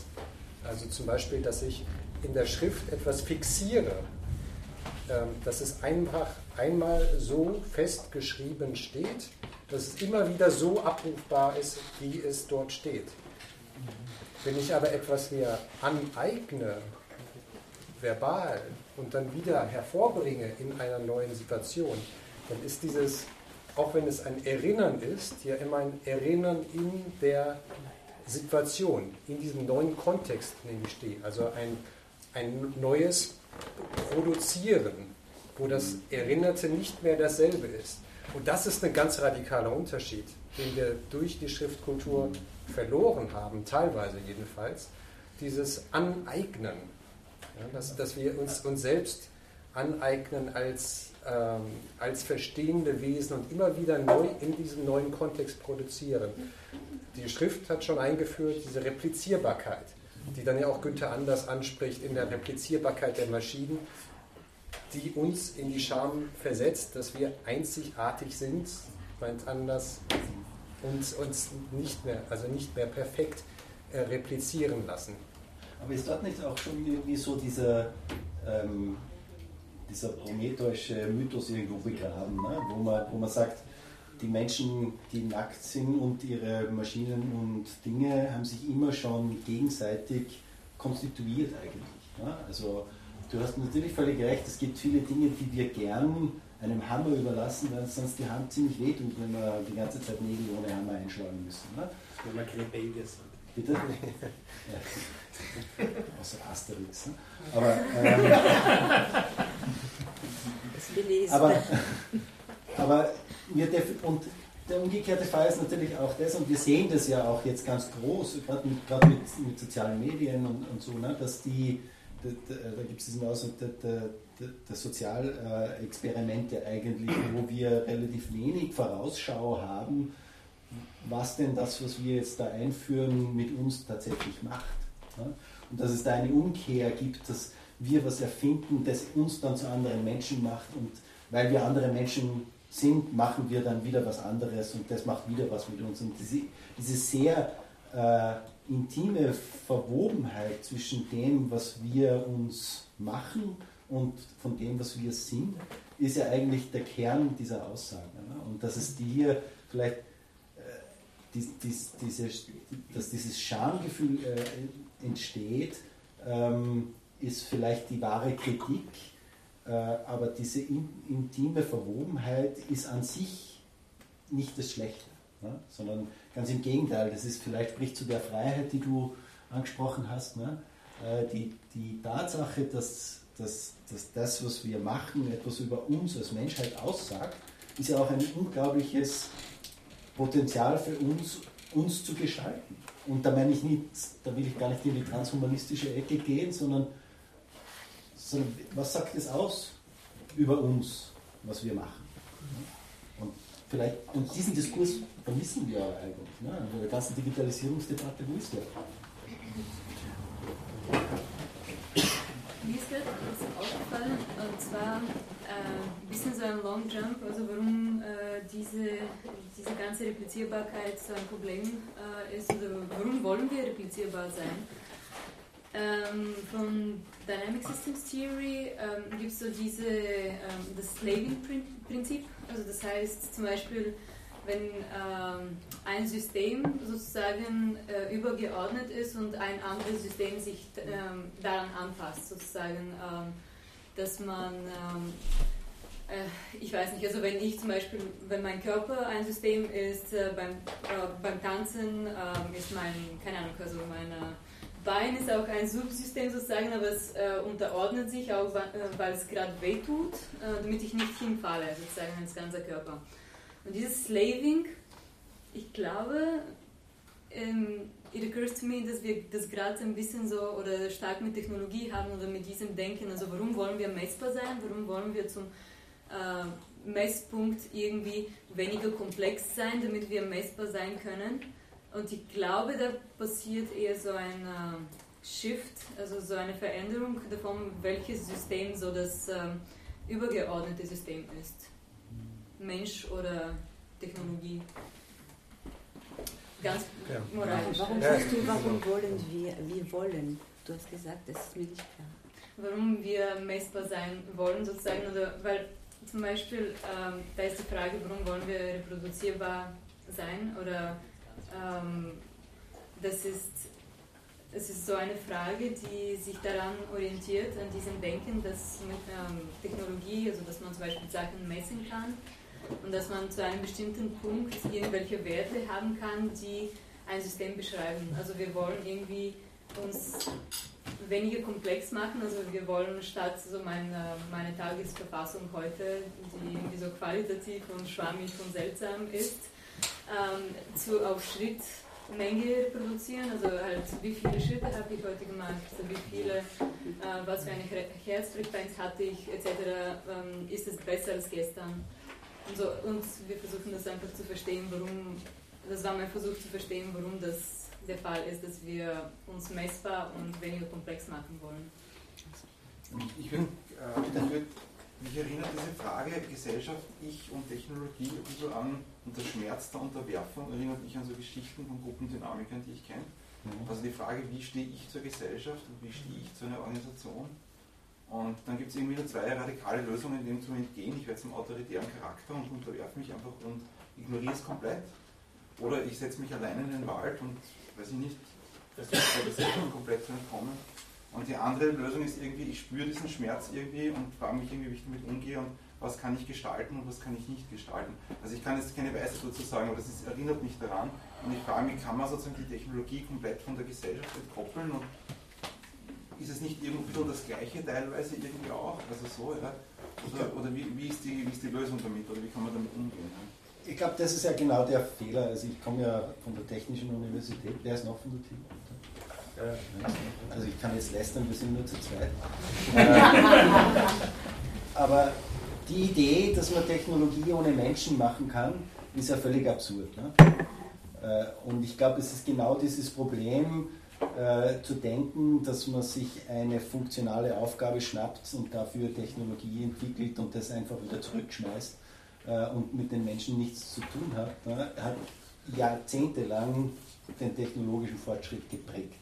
Ja. Und tut es heute noch. Ja, kann, man, kann man so sagen. Und das ist, das ist eines dieser Schlussfolgerungen für mich, obwohl ich vielleicht das schon länger gewusst habe, war für mich anders ein, ein, ein noch überzeugenderes Argument dafür, dass man das nicht trennen darf. Dass wir, die Menschen und die Technologie sich so weit miteinander bedingen, dass man weder, und das ist vielleicht so, ich habe gerade die Diskussion habe ich mit einer Soziologin gehabt, äh, das muss man vielleicht auch der Soziologie ein bisschen vorwerfen und sagen, so richtig ganz ohne den Kontext, den technologischen, im weitesten Sinne technologischen Kontext, kann man den Menschen auch nicht anschauen. Ja? So genauso wie man die Technologie nicht ohne den Menschen anschaut.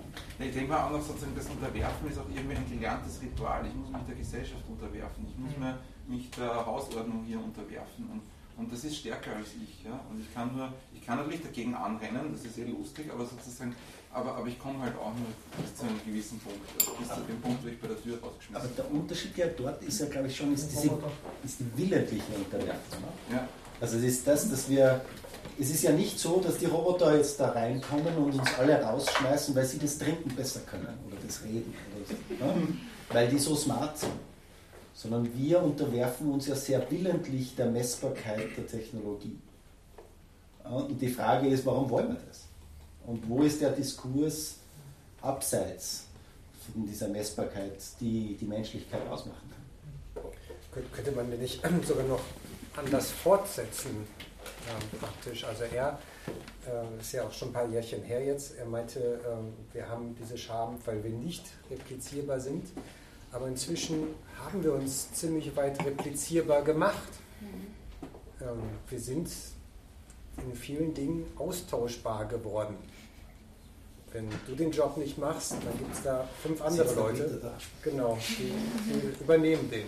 Ich, ähm, ich habe hab mal mit einem bei Google gesprochenen Entwickler, der sagte, egal was für ein merkwürdiges Hobby du hast oder merkwürdige Interessen, es ist frustrierend, bei Google äh, kannst du feststellen, also wenn, wenn du im Backend sitzt, es gibt noch andere Leute, die genau diese merkwürdigen Sachen suchen.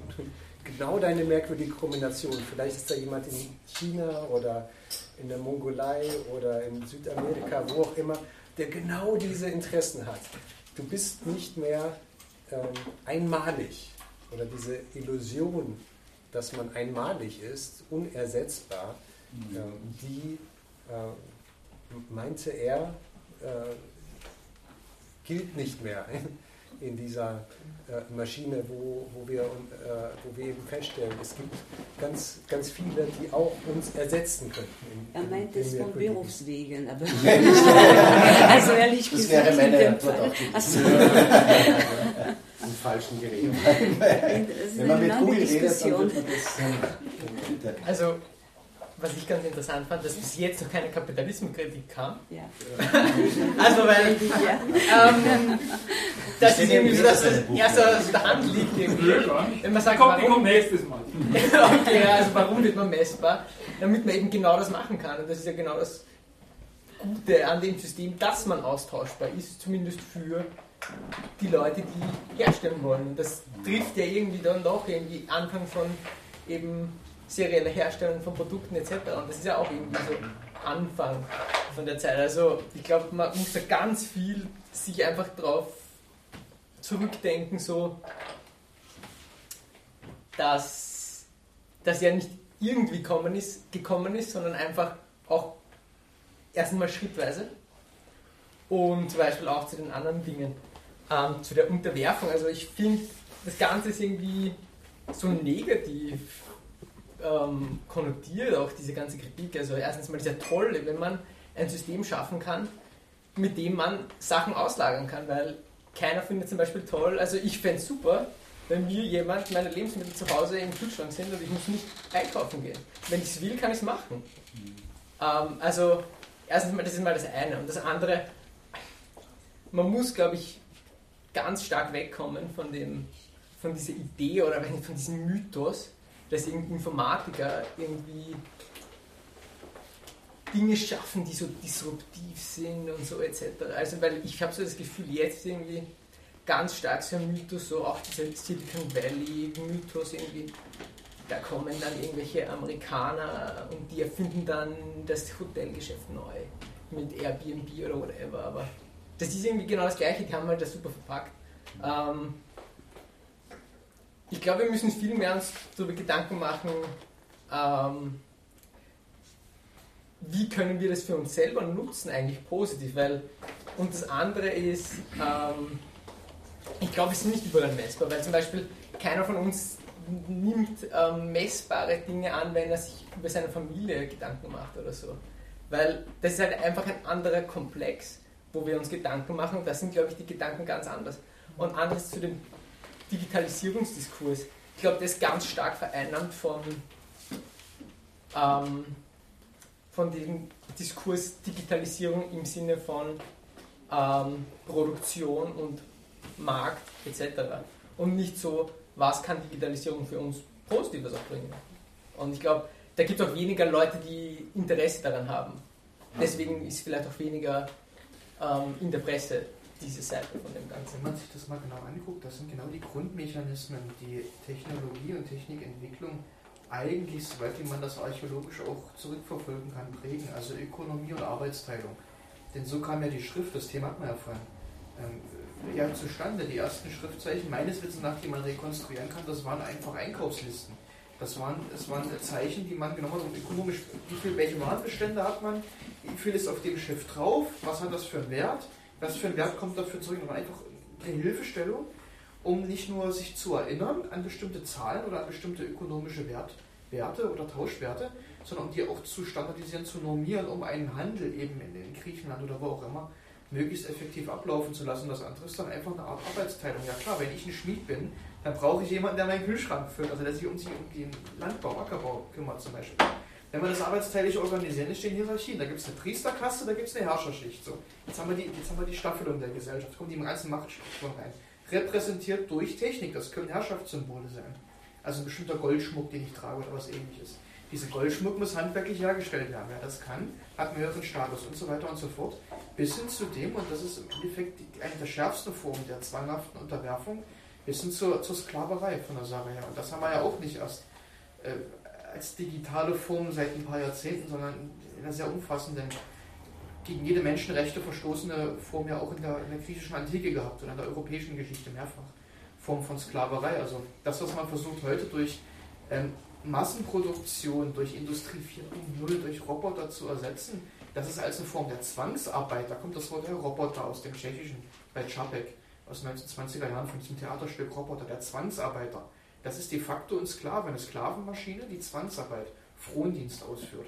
Und in dem Sinne kann man jetzt sogar ganz gemein sein und sagen, die Roboter haben wir schon seit der griechischen Antike, seit den Sklavengesellschaften, die Aristoteles so wirkmächtig in seiner Politik oder in anderen Büchern beschreibt. Und das sind eigentlich ganz alte Phänomene, die jetzt offensichtlich, also ja, Kapitalismus, sag mal im breiteren Sinne einfach ökonomisch, Ökonomie und Macht, äh, wiederkehren, sich vielleicht verändern grundsätzlich, das weiß ich auch nicht genau, aber irgendwie kann man die auch ein Stück weit zurückverfolgen. Ich möchte an der Stelle noch ein kurzes, eine kurze Geschichte aus deinem Buch, Bitte. äh, weil sie da gut dazu passt, erzählen. Also eine der Kurzgeschichten in diesem Buch äh, von Asimov heißt Vernunft. Und äh, dort erzählt er, dass zwei dieser Astronauten, also Amerikaner sind, äh, die werden immer von dieser Robotergesellschaft da, dazu äh, irgendwo hin versetzt, um neue Roboter auf ihre Alltagstauglichkeit zu testen. Und dann kommen sie auf so eine Energiestation. Im Jahre 2015 angeblich haben wir Energiestationen weit außen im All, die Sonnenenergie in ganz super verbrauchbare Energie umwandeln und auf die Erde schicken. Und für diese Arbeit hat man immer Menschen gebraucht, die diese Station leiten. Und jetzt hat aber diese Robotergesellschaft einen neuen Roboter entworfen, dass man diesen Menschen dort nicht irgendwo im All sitzen haben muss, sondern dass es ein Roboter ist. Und die bauen den dort oben zusammen, die kriegen den in einer Schachtel, bauen ihn zusammen und der fängt seine Arbeit an und, und, und, und steuert diese Energieeinheit. Und nach einer Zeit kommt der Roboter zu ihnen hin und sagt, er hat sich das jetzt gerade überlegt, äh, irgendwas stimmt da nicht, weil was machen die zwei Menschen da?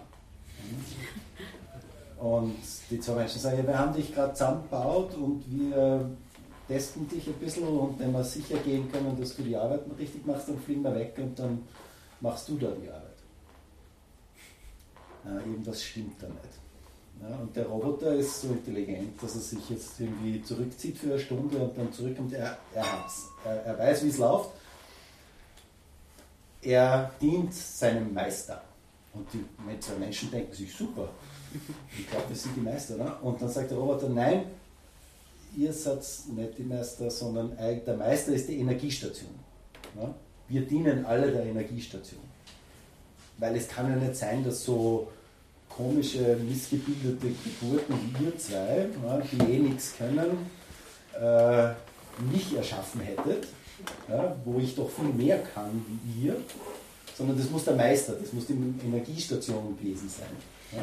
Und er denkt sich das so weit zusammen, bis er die zwei Menschen einsperrt und sagt, der Meister will offensichtlich, dass ihr lebt, wir werden euch mit Essen und allem versorgen, aber bitte haltet euch von dem Kontrollraum fern, weil ihr kennt das eh nicht gescheit ne? und ich kann das, kann das für den Meister quasi viel besser äh, erledigen. Ne? Und die zwei Menschen denken sich, was, wie können wir den jetzt davon überzeugen, dass es umgekehrt ist, dass wir ihn zusammengebaut haben. Und dann bauen sie ihm exemplarisch noch einen Roboter zusammen und sagen, schau, wir können dich zusammenbauen. Weil ihr habt nur Teile zusammengebaut, ihr seid passt schon. Ne? Und er verkehrt dieses Bild die ganze Zeit hm, wer der Meister ist und wer dann. Und ich, das Ende der, der Geschichte finde ich überhaupt am egal, äh, genialsten, weil die Ablöse kommt von der Erde. Und da kommt ein Raumschiff und, und der Roboter sagt dann, der Meister will einfach, dass da irgendwie zwei so niedere Geschöpfe halt auch da herum wohnen und da kommen halt jetzt die nächsten, mein Gott. Wenn der Meister das so will, auch okay. Ne? Und die zwei Menschenpaare, die sich beim Übergang dann treffen, und da sagt der eine so zum anderen, naja, und wie geht der neue Roboter? Und der andere sagt, ja, eh gut. Fast ein bisschen zu gut. Und der ist ein bisschen unsympathisch. Wirst eh sehen. und, und das hinterlässt so den, den Gedanken, ne? also was passiert da jetzt? Wer, der Roboter hat sich jetzt eine eigene Welt zusammen gedacht, die für die Menschen durchaus produktiv wertvoll ist, weil der kümmert sich tatsächlich um diese Energiestation sehr gut die aber eigentlich völlig verkehrt ist. Und die Menschen dort sitzen und den Roboter glauben lassen, dass sie jetzt quasi die minderen Wesen sind, aber eigentlich dafür da sind, auf ihn aufzupassen. Ist alles sehr kompliziert. Ne? Und für mich ist diese Geschichte irgendwie so, so, ähm, so sinngebend für das, was, was du gesagt hast. Ne? Ja, viele Dinge wollen wir auslagern. Wir sind Teil, wir wollen nicht alles selber machen. Wir sind froh, dass wir viele dieser digitalen Technologien auch positiv besetzen können. Aber ich glaube, den Diskurs, was wir sonst sind, jenseits von dem, was wir auslagern können, das ist der Diskurs, den man zu nehmen kann. Ja, das ist sozusagen auch die im weiteren Sinne die logische Umsetzung von diesem Nultengesetz. Das habe ich nämlich vorhin gar nicht vorgelesen. Das hatte ich ja gesagt, da gehen wir nachher noch drauf ein. Wir hatten ja diese drei Robotergesetze. Also zuerst, dass der Roboter einzelne Menschen schützt. Zweitens, dass er seinen Auftrag ausführt. Und drittens, dass er sein Überleben, also seine Funktion, seine Existenz sichert. Jeweils, wenn das nicht mit dem Gesetz der höheren Hierarchie kollidiert. Das ist eine hierarchische Regel. In den 80er Jahren, 84 ungefähr, oder 83, Robots of Dawn, hat dann der Asimov ein nulltes Gesetz vorne dran gesetzt. Und das schimmert genau in dieser Geschichte aus den 40er Jahren nämlich schon an. Das nullte Gesetz heißt, ein Roboter darf der Menschheit keinen Schaden zufügen, oder durch Untätigkeit zulassen, dass der Menschheit Schaden zugefügt wird. So, da wird dann gesagt, die Menschheit, also abstrakt, was auch immer die Menschheit als solche ist. Und das führt logisch genau zu dem Schluss, was zum Beispiel in dem Film hier dann auch durchexerziert wird, was genauso durch eine Erzählung auftaucht, dass die Roboter dann sagen, ja Moment mal, wenn die Menschheit wichtiger ist als das einzelne Individuum, dann habe ich Maßnahmen zu ergreifen, damit die Menschheit als solche existiert, auch auf Kosten einzelner Individuen. Also das führt dann zu einem sehr starken totalitären Druckschluss. Das mal gelesen, das nennt sich Guillotine-Argument, also so wie in der französischen Revolution. Also da werden ein paar halt Kopf kürzer gemacht, dafür, dass es der großen Masse besser geht. Und dann kann man das durchdeklinieren, dass das logisch eigentlich dazu führt, dass die Roboter dann, die ganzen Menschen dann, die Trennspieler, die werden eingesperrt, die Menschen, die in dieser Energiestation, weil die Menschen sich selber ja die größte Gefahr sind, machen den, Globus und die Erde kaputt, ne, haben Atomwaffen, bekriegen sich ständig, ziehen sich über den Tisch irgendwie, verarschen sich, also alles ganz schlimm, also müssen wir die jetzt entmündigen und einsperren, um die Menschheit an sich zu sichern. Auch total interessant, also auch diesen, diesen logischen nächsten Schritt dann, wie das auch ähm, dann in diesen Konflikt führt und wie schwierig das dann eigentlich ist, überhaupt solche Robotergesetze zu formulieren, ohne dass die Unabsicht, also ohne dass man es will, dann zurück, also das einen selber dann betrifft. Also das tolle Problem bei den autonomen Autos wird dann quasi so ausgehen, dass sich ein, ein autonomes Auto nicht anstarten lässt. Ja, du, du sitzt drin, die Türen gehen nicht mehr auf. Mikrowellen essen, dass du Ja, das, ist ja, ich meine, das ist ja auch, was mich an dieser ersten Geschichte, äh, wie Run, Runaround. Run, der eine Satz, der mich da am meisten getroffen hat, war, er hat ja beschrieben, wie diese Balance, also dass es so ein Balancezustand ist, und der Spieltheorie wird nur von einem Gleichgewicht sprechen, zwischen dem ich muss da weg und ich will dahin und muss dahin. Äh, Aber das Ganze beruht auf der technischen Realisierung des Ganzen. Wir lesen diese, also ich habe diese Computer, diese Robotergesetze halt immer als eine Hierarchie gelesen und das Wort ist ja auch gefallen. Also if eins, then, if not, else, then. Da drin wird das beschrieben im Sinn von irgendwelchen Positronenpotenzialen in so einem, weil, weil die halt noch keine Transistoren hatte, aber immer der Begriff Potenzial fällt und da gibt es also für dieses zweite Gesetz ein Potenzial und für das dritte Gesetz ein Potenzial. Und dadurch, dass das zweite Gesetz irgendwie so schlecht dem kommuniziert worden ist, dem, Compu- dem, dem Roboter, und das dritte sehr stark, ist das, sind diese beiden Potenziale gleich. Das heißt, es ist tatsächlich die Implementierung dieser Hierarchie, die das Problem macht. Das, und das fand ich so fand ich so spektakulär an dieser Geschichte, weil wir haben ja heute auch immer wieder diese Diskussion, äh, inwieweit denn die Persönlichkeit eines, eines Programmierers in sein Programm einfließt und inwieweit das da zu finden ist und warum einfach bestimmte Programme dann doch wieder die weißen männlichen 50-Jährigen bevorzugen gegenüber den 30-jährigen schwarzen Frauen oder so. Was, da gibt es ja, war ja auch neulich mal bei euch in der TU, als dieses Symposium, wo du warst, gell? Ist ja das wieder zur Sprache gekommen. Der Asimov macht das da also auch sehr, sehr deutlich, dass es wirklich auf einer ganz elementar technischen Ebene schiefgehen kann. Das fand ich, das fand ich da so, so total witzig an dieser Geschichte. Oder, irgendwie, es hat mich erschüttert. Nicht nur witzig, erschüttern muss mich. Das Interessante ist dabei, es geht schief, trotz guten Willens. Ja, ja. Und das ist das, was beim Asimov anders ist als bei solchen, es gibt ja viel diese Dystopie, diese negativen Geschichten, Metropolis von Fritz Lang, Frankenstein und so weiter und so, und so fort. Also auch diese Angst vor der Technik oder diesem, diesem Golem oder was auch immer, der sich selber dann belebt und den Menschen unterdrückt und bekämpft. Und der Asimov setzt eigentlich, und das finde ich in dem Zusammenhang auch interessant, ein positives Roboterbild dagegen. Das heißt, die Dinger sind eigentlich gut, die sind auf Sicherheit. Die wollen das Beste. Die wollen das Beste. Und das ist eigentlich dann ein Implementierungsfehler, aus dem heraus die Gefahr folgt. Also nicht, weil der Roboter jetzt sagt, ich, ich, ich ergreife die Weltherrschaft oder, oder keine Ahnung, Menschen sind alle schlecht, wie auch immer. Überhaupt nicht. Das ist, der Roboter ist nicht aggressiv, der ist nicht böse, der ist auf Sicherheit hin entworfen und trotzdem sind da aber in dem Entwurf Ja. Ich würde das, ich würde das, anders ich würde das anders interpretieren. Ich glaube, dass eigentlich alle diese Robotergeschichten, es geht ja eigentlich in allen Robotergeschichten darum, dass diese Robotergesetze nicht sicherstellen, was sie sicherstellen sollen. Und was er eigentlich damit sagt, finde ich, ist, dass es nicht so einfach ist, ein ethisch-moralisches Gerüst in vier Gesetze zu fassen ähm, und, und so mathematisch formal hinzuschreiben, dass man sich daran halten kann. Und lustigerweise ist das aber eine uralte Geschichte, weil wenn man zurückgeht zu den ganzen Geschichten mit dem ähm, Geist aus der Flasche, der, wo der Geist aus der Flasche immer die Wünsche falsch versteht und immer etwas macht, was man nicht eigentlich gemeint hat, weil es nämlich unmöglich ist, etwas so präzise zu formulieren, dass es nicht eine ähm, absichtlich falsche, nein, absichtlich falsch richtige Interpretation davon gibt. Ja? Eine in, also eine inhaltlich richtige, aber ähm, sinngemäß falsche. Ja? Und äh, was wir daraus lernen sollten, ist, dass wir Maschinen nicht sagen können, wie sie zu sein haben, ohne dass sie nicht einfach anders sein werden.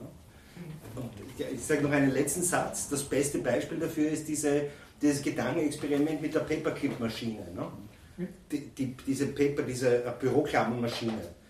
Das, da gibt es ein Gedankenexperiment.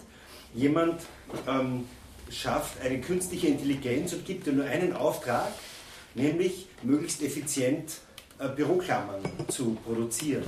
Und wenn man das konsequent zu Ende denkt, ist am Schluss sämtliche Materie des gesamten Universums nur noch in Form von ähm, äh, äh, Büroklammern da, weil die Maschine irgendwann einen Weg findet, sich selber aus Büroklammern zu bauen und ähm, in der, in, weil, keine, weil keine Endbedingung da ist, alles zu Büroklammern macht. Gibt es ein wunderbares Online-Spiel, kann nur empfehlen, Browser-Game, der Paperclip Machine. Und da spielt man dieses äh, 3x10 hoch 27 Büroklammern gibt und sonst nichts mehr.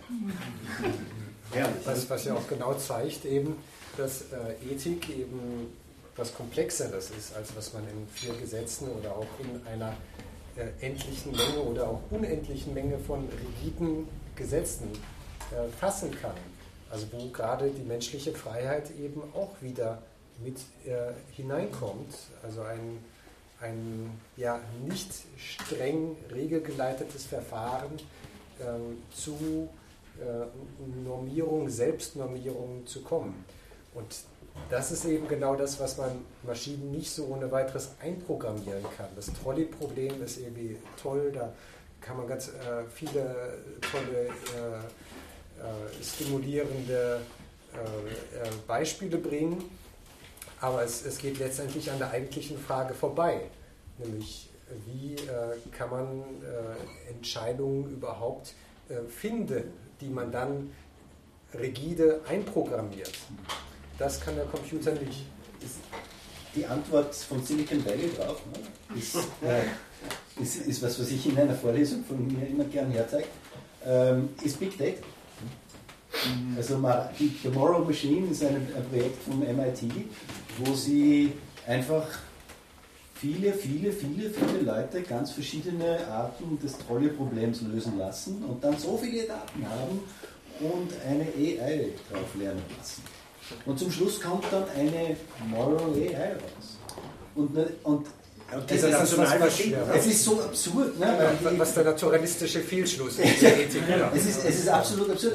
Also es gibt ein wunderbares Video dazu, wo die verantwortlichen Forscher dann äh, die überraschendsten Ergebnisse präsentieren, dass in Frankreich überraschend viele Frauen überbleiben. Und in Asien nicht so leicht ältere Menschen niedergeführt werden wie Kinder. Also im, im Vergleich. Ne?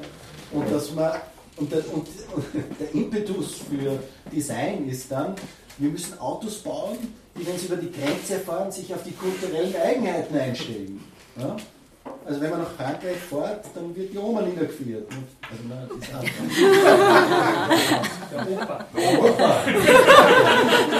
In Frankreich wird der Opa niedergeführt, äh, in Asien doch lieber das Kleinkind.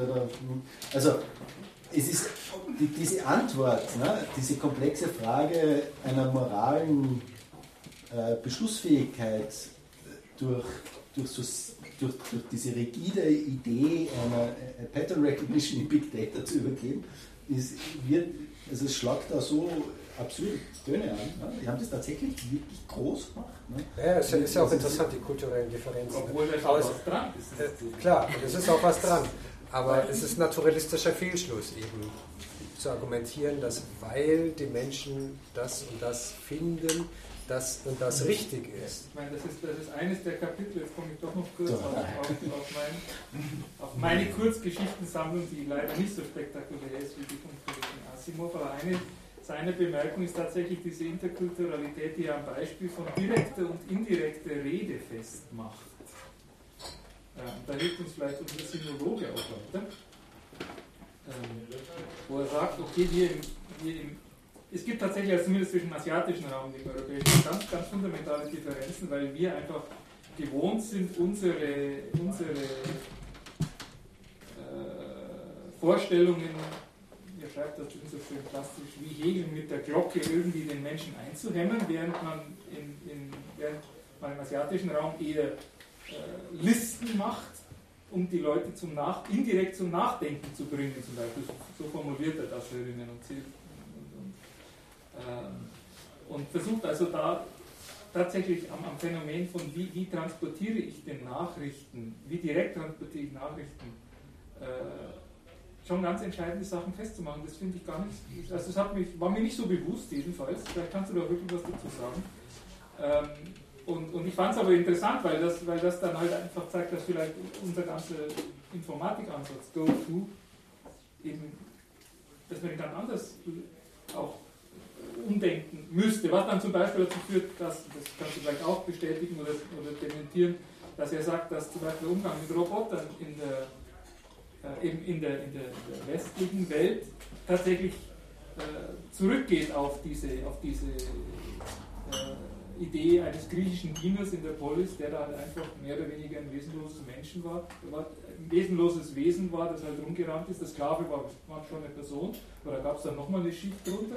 Und er sagt, im, im, Asiatischen sei das also eher aus der, aus der spielerischen Idee geboren, dass man also den, den Roboter eher als ein Spielzeug sieht, mit dem man dann einfach, kommen wir wieder zur ersten Kurzgeschichte, die, die hier drin ist, diese Robby-Kurzgeschichte, wo man einfach, wo man einfach äh, das Ganze nicht so sehr im Sinn von Slavery, also Herr und Schlecht, wie halt Hegel das sagen würde, sondern eher auf so einer locker flockigen Art äh, zunächst mal wahrnimmt und dann halt einen ganz anderen, ganz anderen Umgang, Umgang damit hat, was dann wir wissen in Japan, ich weiß, ich weiß ich nicht aus persönlicher Anschauung, ich lese es halt immer wieder, dass es halt viel einfacher ist, Roboter in der Pflege zu platzieren oder, oder als Schoßhund oder als was auch immer.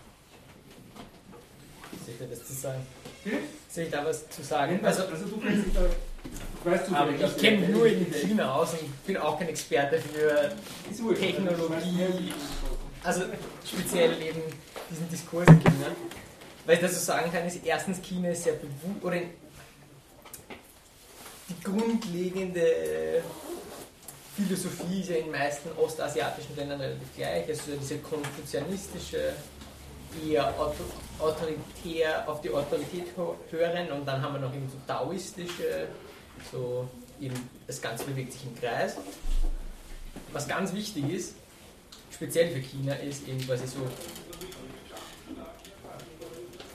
Geschichte schreiben. Und Geschichte wird eben immer geschrieben von der, also man denkt in China immer so in Zyklen.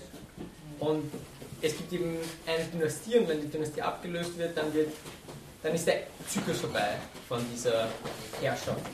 Und diese Dynastiegeschichten, die sind hunderte, zehntausende Seiten lang ja, und die wird dann immer von der folgenden, folgenden Dynastie geschrieben. Und das ist irgendwie so, man kann nicht über sich selber seine Geschichte schreiben. Was, glaube ich, sehr wichtig ist. Also im Chinesischen auch ganz wichtig, so Sachen einfach niederschreiben und dann fragt man so, warum schreibt ihr das nieder? So, ja, schaut es irgendwann jemand wieder an? Nein. Ähm, was ich interessant fand, ist war das mit dem Google, weil in China irgendwie, was mir oft so gebracht wurde, du kannst dich anstrengen, was du willst, es gibt wahrscheinlich jemanden, der besser ist.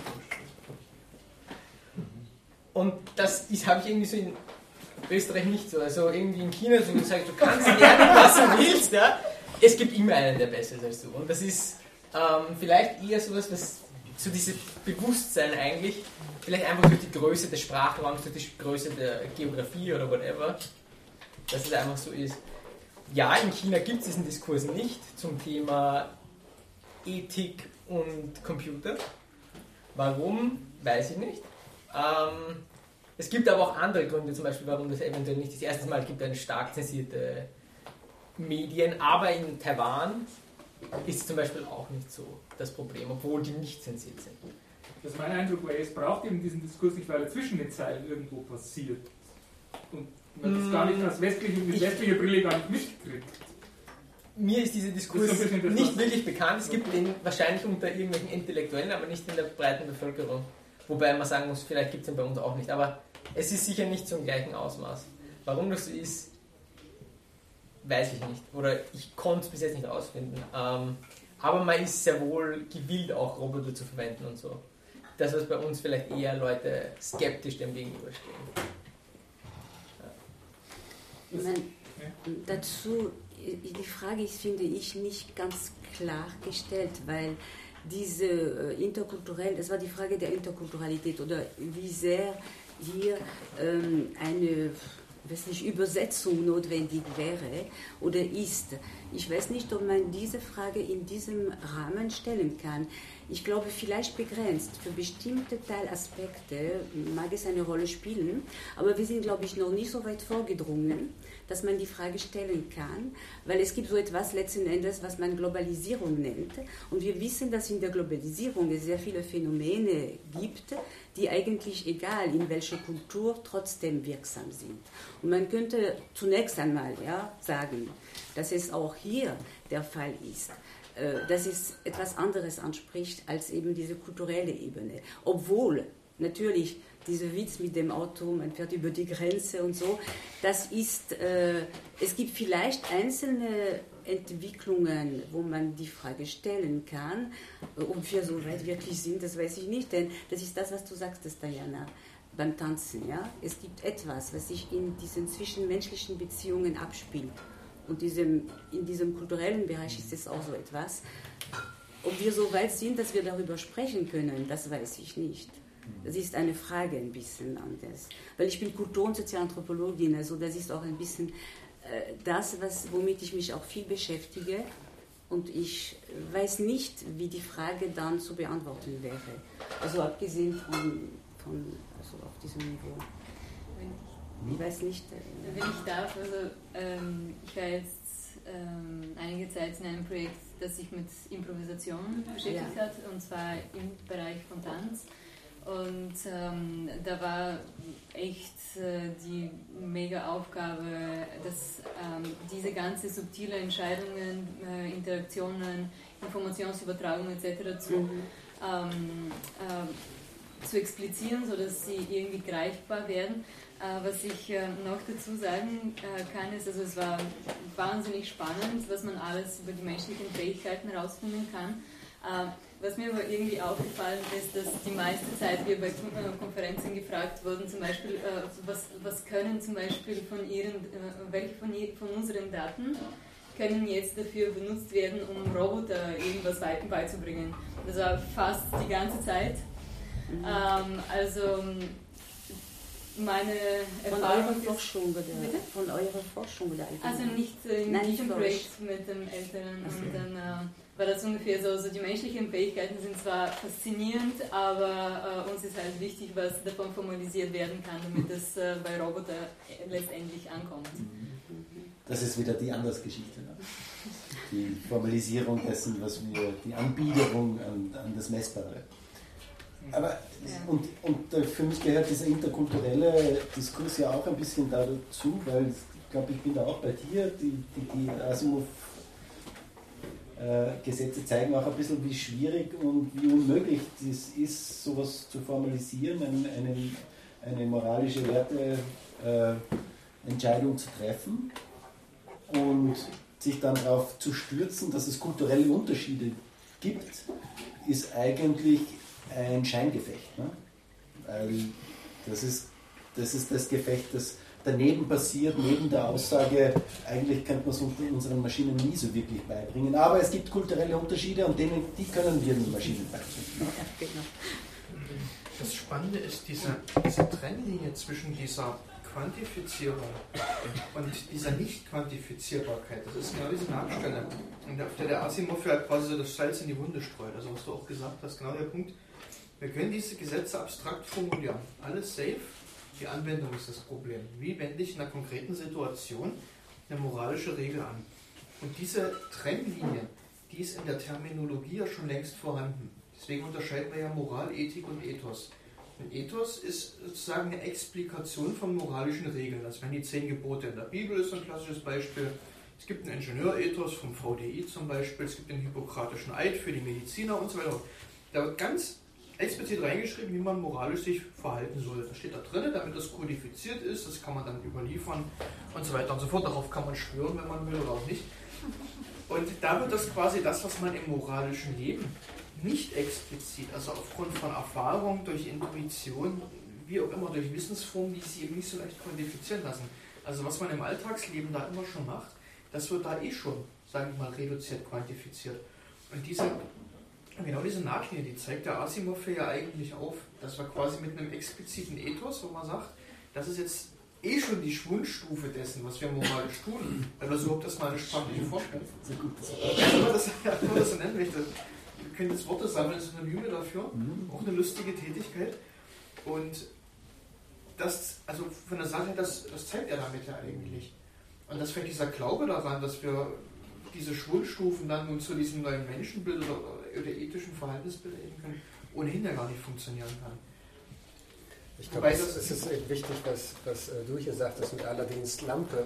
Ähm, es ist in diesen Gesetzen ja eben auch sehr viel vorausgesetzt, nämlich dass der Roboter erstmal einen gesunden Menschenverstand hat, um diese äh, Gesetze richtig zu deuten. Sonst kann alles Mögliche passieren. Das war mal herausgestellt, ähm, dass sie wirklich implementiert sind. Das ist ja die ganz, die ganz große, dass da die Menschheit ja. nach Asimov irgendwann mal Entscheidung getroffen hat, der formuliert es, glaube ich, ist es sogar so. Also man darf Roboter nur verleihen, man darf sie gar nicht kaufen. Ja, ja, alle haben tatsächlich, das ist ja, das ist ja, schon, das ist eine ganz große Voraussetzung. Und, und ja, also mit dem gesunden Menschenverstand denke ich auch, dass das keine kleine Voraussetzung ist für einen Roboter. ähm, dass das nämlich gerade ein ganz großes Problem ist, sowas zu implementieren. Wir verstehen die Gesetze, äh, normalerweise richtig, äh, können es aber auch womöglich missverstehen, wie sich immer wieder zeigt, auch womöglich interkulturell. Aber dass der Roboter so einen gesunden Menschenverstand hat, das ist noch gar nicht gesagt. Das setzt das voraus und es lässt sehr viel unbestimmt. Weil er überhaupt nicht ist, wenn er Begriffe wie Menschheit und Mensch gebraucht. Darf kein Mensch das wissen. Was ist ein Mensch? Darüber streiten wir uns seit zweieinhalbtausend Jahren. Vorher bestimmt auch schon, da wissen wir es noch nicht, weil schriftlich nichts überliefert ist.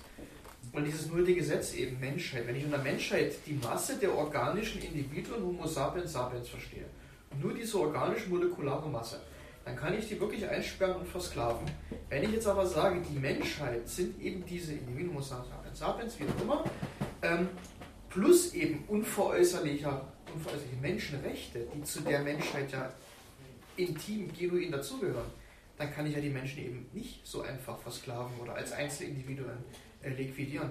Und das ist eben etwas, was in diesem Begriff der Menschheit ja auch drin steckt. Das ist ein hochnormativer Begriff, also in dem sehr viele Werte drin stecken.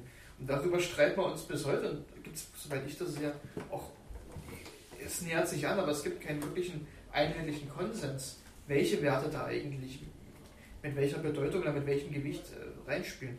Und das muss man halt auch mal sehen, das, was du sagst, der naturalistische Fehlschluss. Es ist kein deskriptiver Begriff. Wenn wir sagen, die Menschheit, beschreiben wir eigentlich nicht, sondern wir werten immer schon mit dem Wort.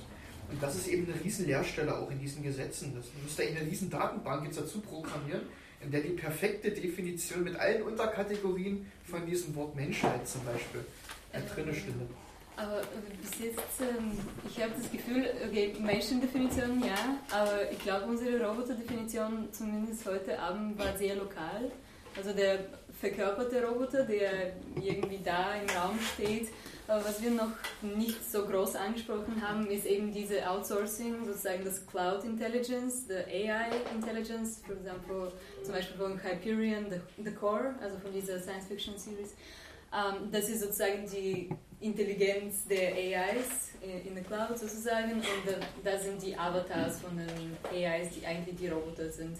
Und ähm, bis jetzt gab es viele ähm, verkörperte Fragen, was macht der Roboter jetzt, wo er in dieser Situation ist, hier eingebettet in dieser materiellen Umgebung, aber es gibt ähm, auch sehr viele Fragen, ähm, was zum Beispiel die, äh, reden wir von der Intelligenz, reden wir von dem, vom Roboter, äh, was ist die Menschheit, äh, wie interagieren sie, ähm, wo, ist, äh, wo sind die Moralvorstellungen, ähm, beziehungsweise was ist irgendwie übergeordnet, weil die Roboter sind nicht das Hardware, sie sind nicht das Software, sie sind irgendeine Intersection, also wollte ich nur Absolut, ich kann dazu berichten, es ist schwierig. Nein, es ist auch tatsächlich, wo diese, also ich habe dieses Buch von Capuro, Capuro ist ein, ein, ein Stuttgarter Philosoph, äh, Professor für Informationswissenschaft, der hat jetzt vor kurzem ein Institut für Ethik, digitale Ethik gegründet und ist also seit Jahren sehr, sehr aktiv, ich bin emeritiert inzwischen. Und er hat also tatsächlich versucht, in diesem Buch mal sowas wie eine digitale Ontologie zu begründen, die genau, aber er scheitert spektakulär. Also man kann nicht wirklich was dazu sagen. Also ich habe oder ich habe hab überhaupt nichts verstanden, das kann schon sein.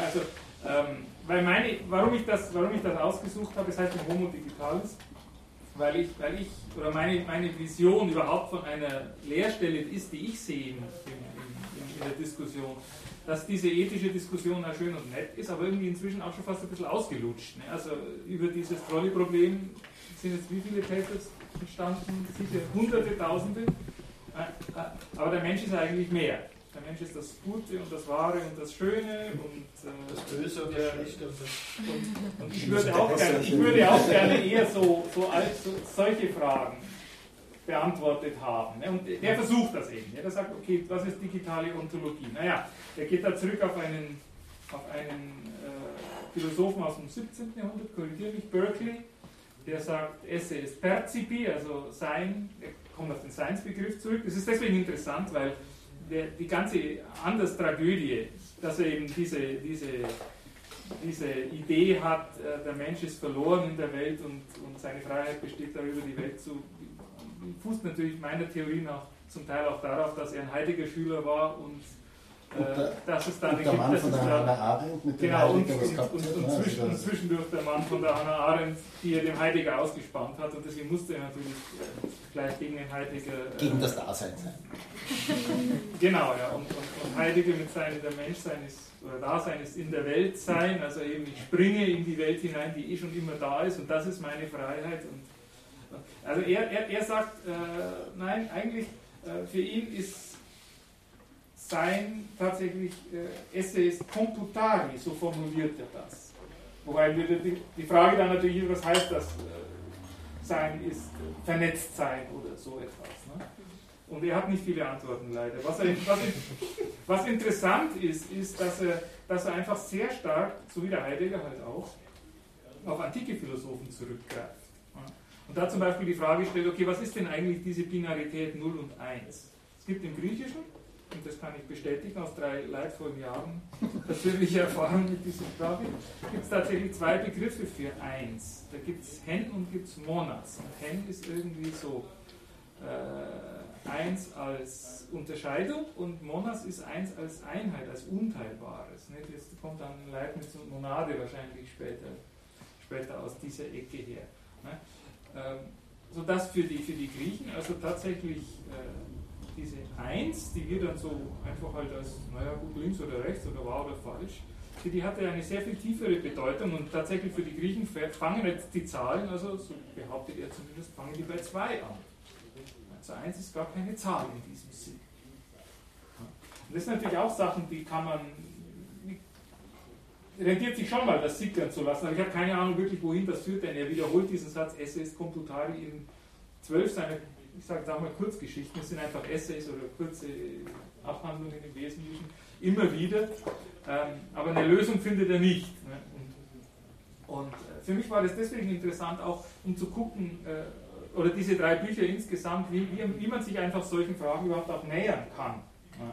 Dass, dass, da ein, dass man über eine, eine Geschichte sehr ins Nachdenken kommt, dass der, der, der anders und dann in seiner Interpretation halt irgendwie noch zugänglich ist, aber wenn man dann mal wirklich sie in der Allgemeinheit stellt, scheitert man vielleicht auch sogar. Weil ich behaupte nicht, dass der dumm ist, der Capuro, und ich glaube auch, dass, dass, dass der schlaue Sachen schreiben kann. Man kann es einfach vielleicht gar nicht besser machen und es ist auch kein Wunder, dass der Heidegger erst sich mal eine eigene Sprache geschaffen hat und vielleicht müssen wir da schon anfangen. Ne? Also muss ein bisschen wahr, äh, den Enthusiasmus bremsen. Es hat vielleicht auch einen Grund, dass man so allgemein gar nicht, gar nicht, gar nicht ja. Gar nicht fragen, das ist zumindest meine, meine Erfahrung nach einigen Leid, leidvoll verbrachten Stunden. Ich wollte nur die Fazit komplizierter machen. Ja, ja aber. Wenn ich, wenn, wenn, wenn ich eine, eine, eine, gewagte Interpretation dieses, dieser, dieses Grundsatzes, wir sind, weil wir vernetzt sind, äh, wagen würde, dann, also mich erinnert es sehr stark an diese Idee von, von der Carol Barrett, ne, die, die, die, dieses Universe das ist eines der Bücher, die mir zugeschrieben ja, aber ich habe es noch nicht gelesen. Das kommt auch sicher dann irgendwann einmal vor, aber die Idee dort ist, dass äh, vielleicht viele dieser ontologischen Probleme eigentlich daher begründet sind, dass wir immer versuchen, etwas zu repräsentieren. Also dass, dass, dass diese repräsentative Ontologie sagt, der ist das, das ist das und wir haben Schubladen für das und das und das. Ja? Ähm, dass die eigentlich ursächlich dafür verantwortlich ist, dass wir uns mit der digitalisierten Welt so schwer tun. Mhm. Vielleicht auch mit der physischen und das, die Karen Barrett war Physikerin, die darüber geschrieben hat. Aber äh, einer der Grundgedanken dort ist, dass wir erst, dass diese, diese Unterscheidung, was wir sind und was, welche Entitäten wir bilden, erst durch Aktionen äh, gegeben sind. Ja? Und eines der anschaulichsten Beispiele, die sie bringt, ist diese, diese Idee äh, von einem Blinden mit einem Blindenstock. Ne? Äh, wenn ein Blinder in einem Raum sich von einem Punkt zum anderen bewegt, dann ist der Blindenstock Teil des Ichs, weil das ist ein Sinnesorgan. Ja? Wenn er auf der Bühne sitzt und äh, über irgendwas redet und mit seinem Blindenstock in der Hand dabei ein bisschen spielt, dann wird es zum Objekt. Dann ist er abhängig von der Aktion, die er macht, sind, wird die Unterscheidung unterschiedlich getroffen. Und das ist das, was, was ganz viel äh, so in die digitale Welt hineinspürt. Ne? Also wenn Leute in der Straßenbahn sitzen und in ihr Handy reinfallen, dann werden sie dort eins in dieser Aktion. Das heißt nicht, dass, die, dass das Handy in anderen Aktionen nicht ein separates Ding wäre. Ja? Also die, die, die Ontologie wird immer von dem abhängig, was man gerade tut. Und diesen, diese Idee fände ich spannend und das kommt aus dieser Vernetzbarkeit, weil erst wenn man diese Netze kennt, mhm. und da kommt der Latour rein, mhm. ja, erst wenn man diese Netze kennt, kann man in der, in der Aktion bestimmen, wo die einzelnen Entitäten aufhören äh, und wo sie anfangen. Ne? Das ist dieser altbekannte Satz, ein Hörapparat ist so lang Teil meiner selbst, bis er um die Batterie ausgeht. Ja, insofern ist er, ist er ein ganz klassischer Denker und äh, kommt aber wirklich nicht mehr an die Phänomenologie. Genau. Ja, wenn man, wenn man das sein will, ist das ein Vulgär-Heidegger, also dieses, was Heidegger, er ist so vor- und zuhanden, das ist mir zuhanden, ich bin im Flow drin, ich spiele Gitarre zum Beispiel. Denke über die Gitarre hinein, mach das so. Jetzt reißt mir eine Seite. Vorhanden. Ich thematisiere die Gitarre bis zeitig gerissen. Jetzt muss ich die Gitarre thematisieren und ich den Klang, den ich in den Raum reinbringe. Tango beispielsweise, äh, Tango-Schuhabsatz hinten bricht runter, irgendwo, keine Ahnung. Boden irgendwas, ist, ein, ist keine Ahnung, ist irgendeine Kirschkern oder sowas, das mache ich nicht so.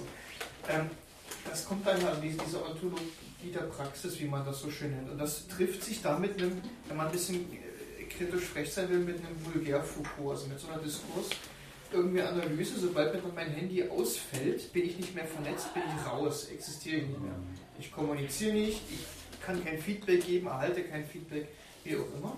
Das heißt, meine ganze Existenz ist auf einmal abhängig von einem Diskurs, der da wie auch immer mein Handeln, damit mein Sein bestimmt. Und sobald er gestört wird, bin ich raus, existiere ich nicht mehr. Und das Tragische jetzt heute ist, das überstrapaziert der Capuro, wenn man ein bisschen frech wieder sein will, ist einfach, dass wir das jetzt sehr stark technisch eingebettet haben, noch stärker als mit Telefon oder Fernseher schon der Fall war, weil wir jetzt eben diese Geräte, Smartphones, Tablets permanent dabei haben und damit diese diese Überlegung eigentlich eine verstärkende Katalysierung erfahren.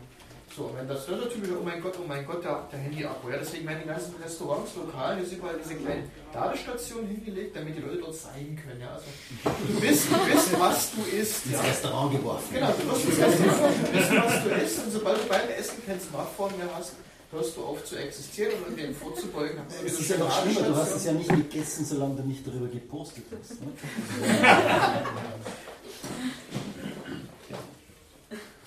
Gut. Steht noch was beim Kapuri? ich würde uns Stoff das nächste Mal ausliefern. Ich habe ich hab keine Ahnung, wie spät es ist, weil ich keine Uhr besitze heute. Aber äh, mein Gefühl ist, wir können, das dann können wir gerne in der zwanglosen Teil auch noch äh, übergehen lassen. Das ist wahrscheinlich ein guter Zeitpunkt auch dafür.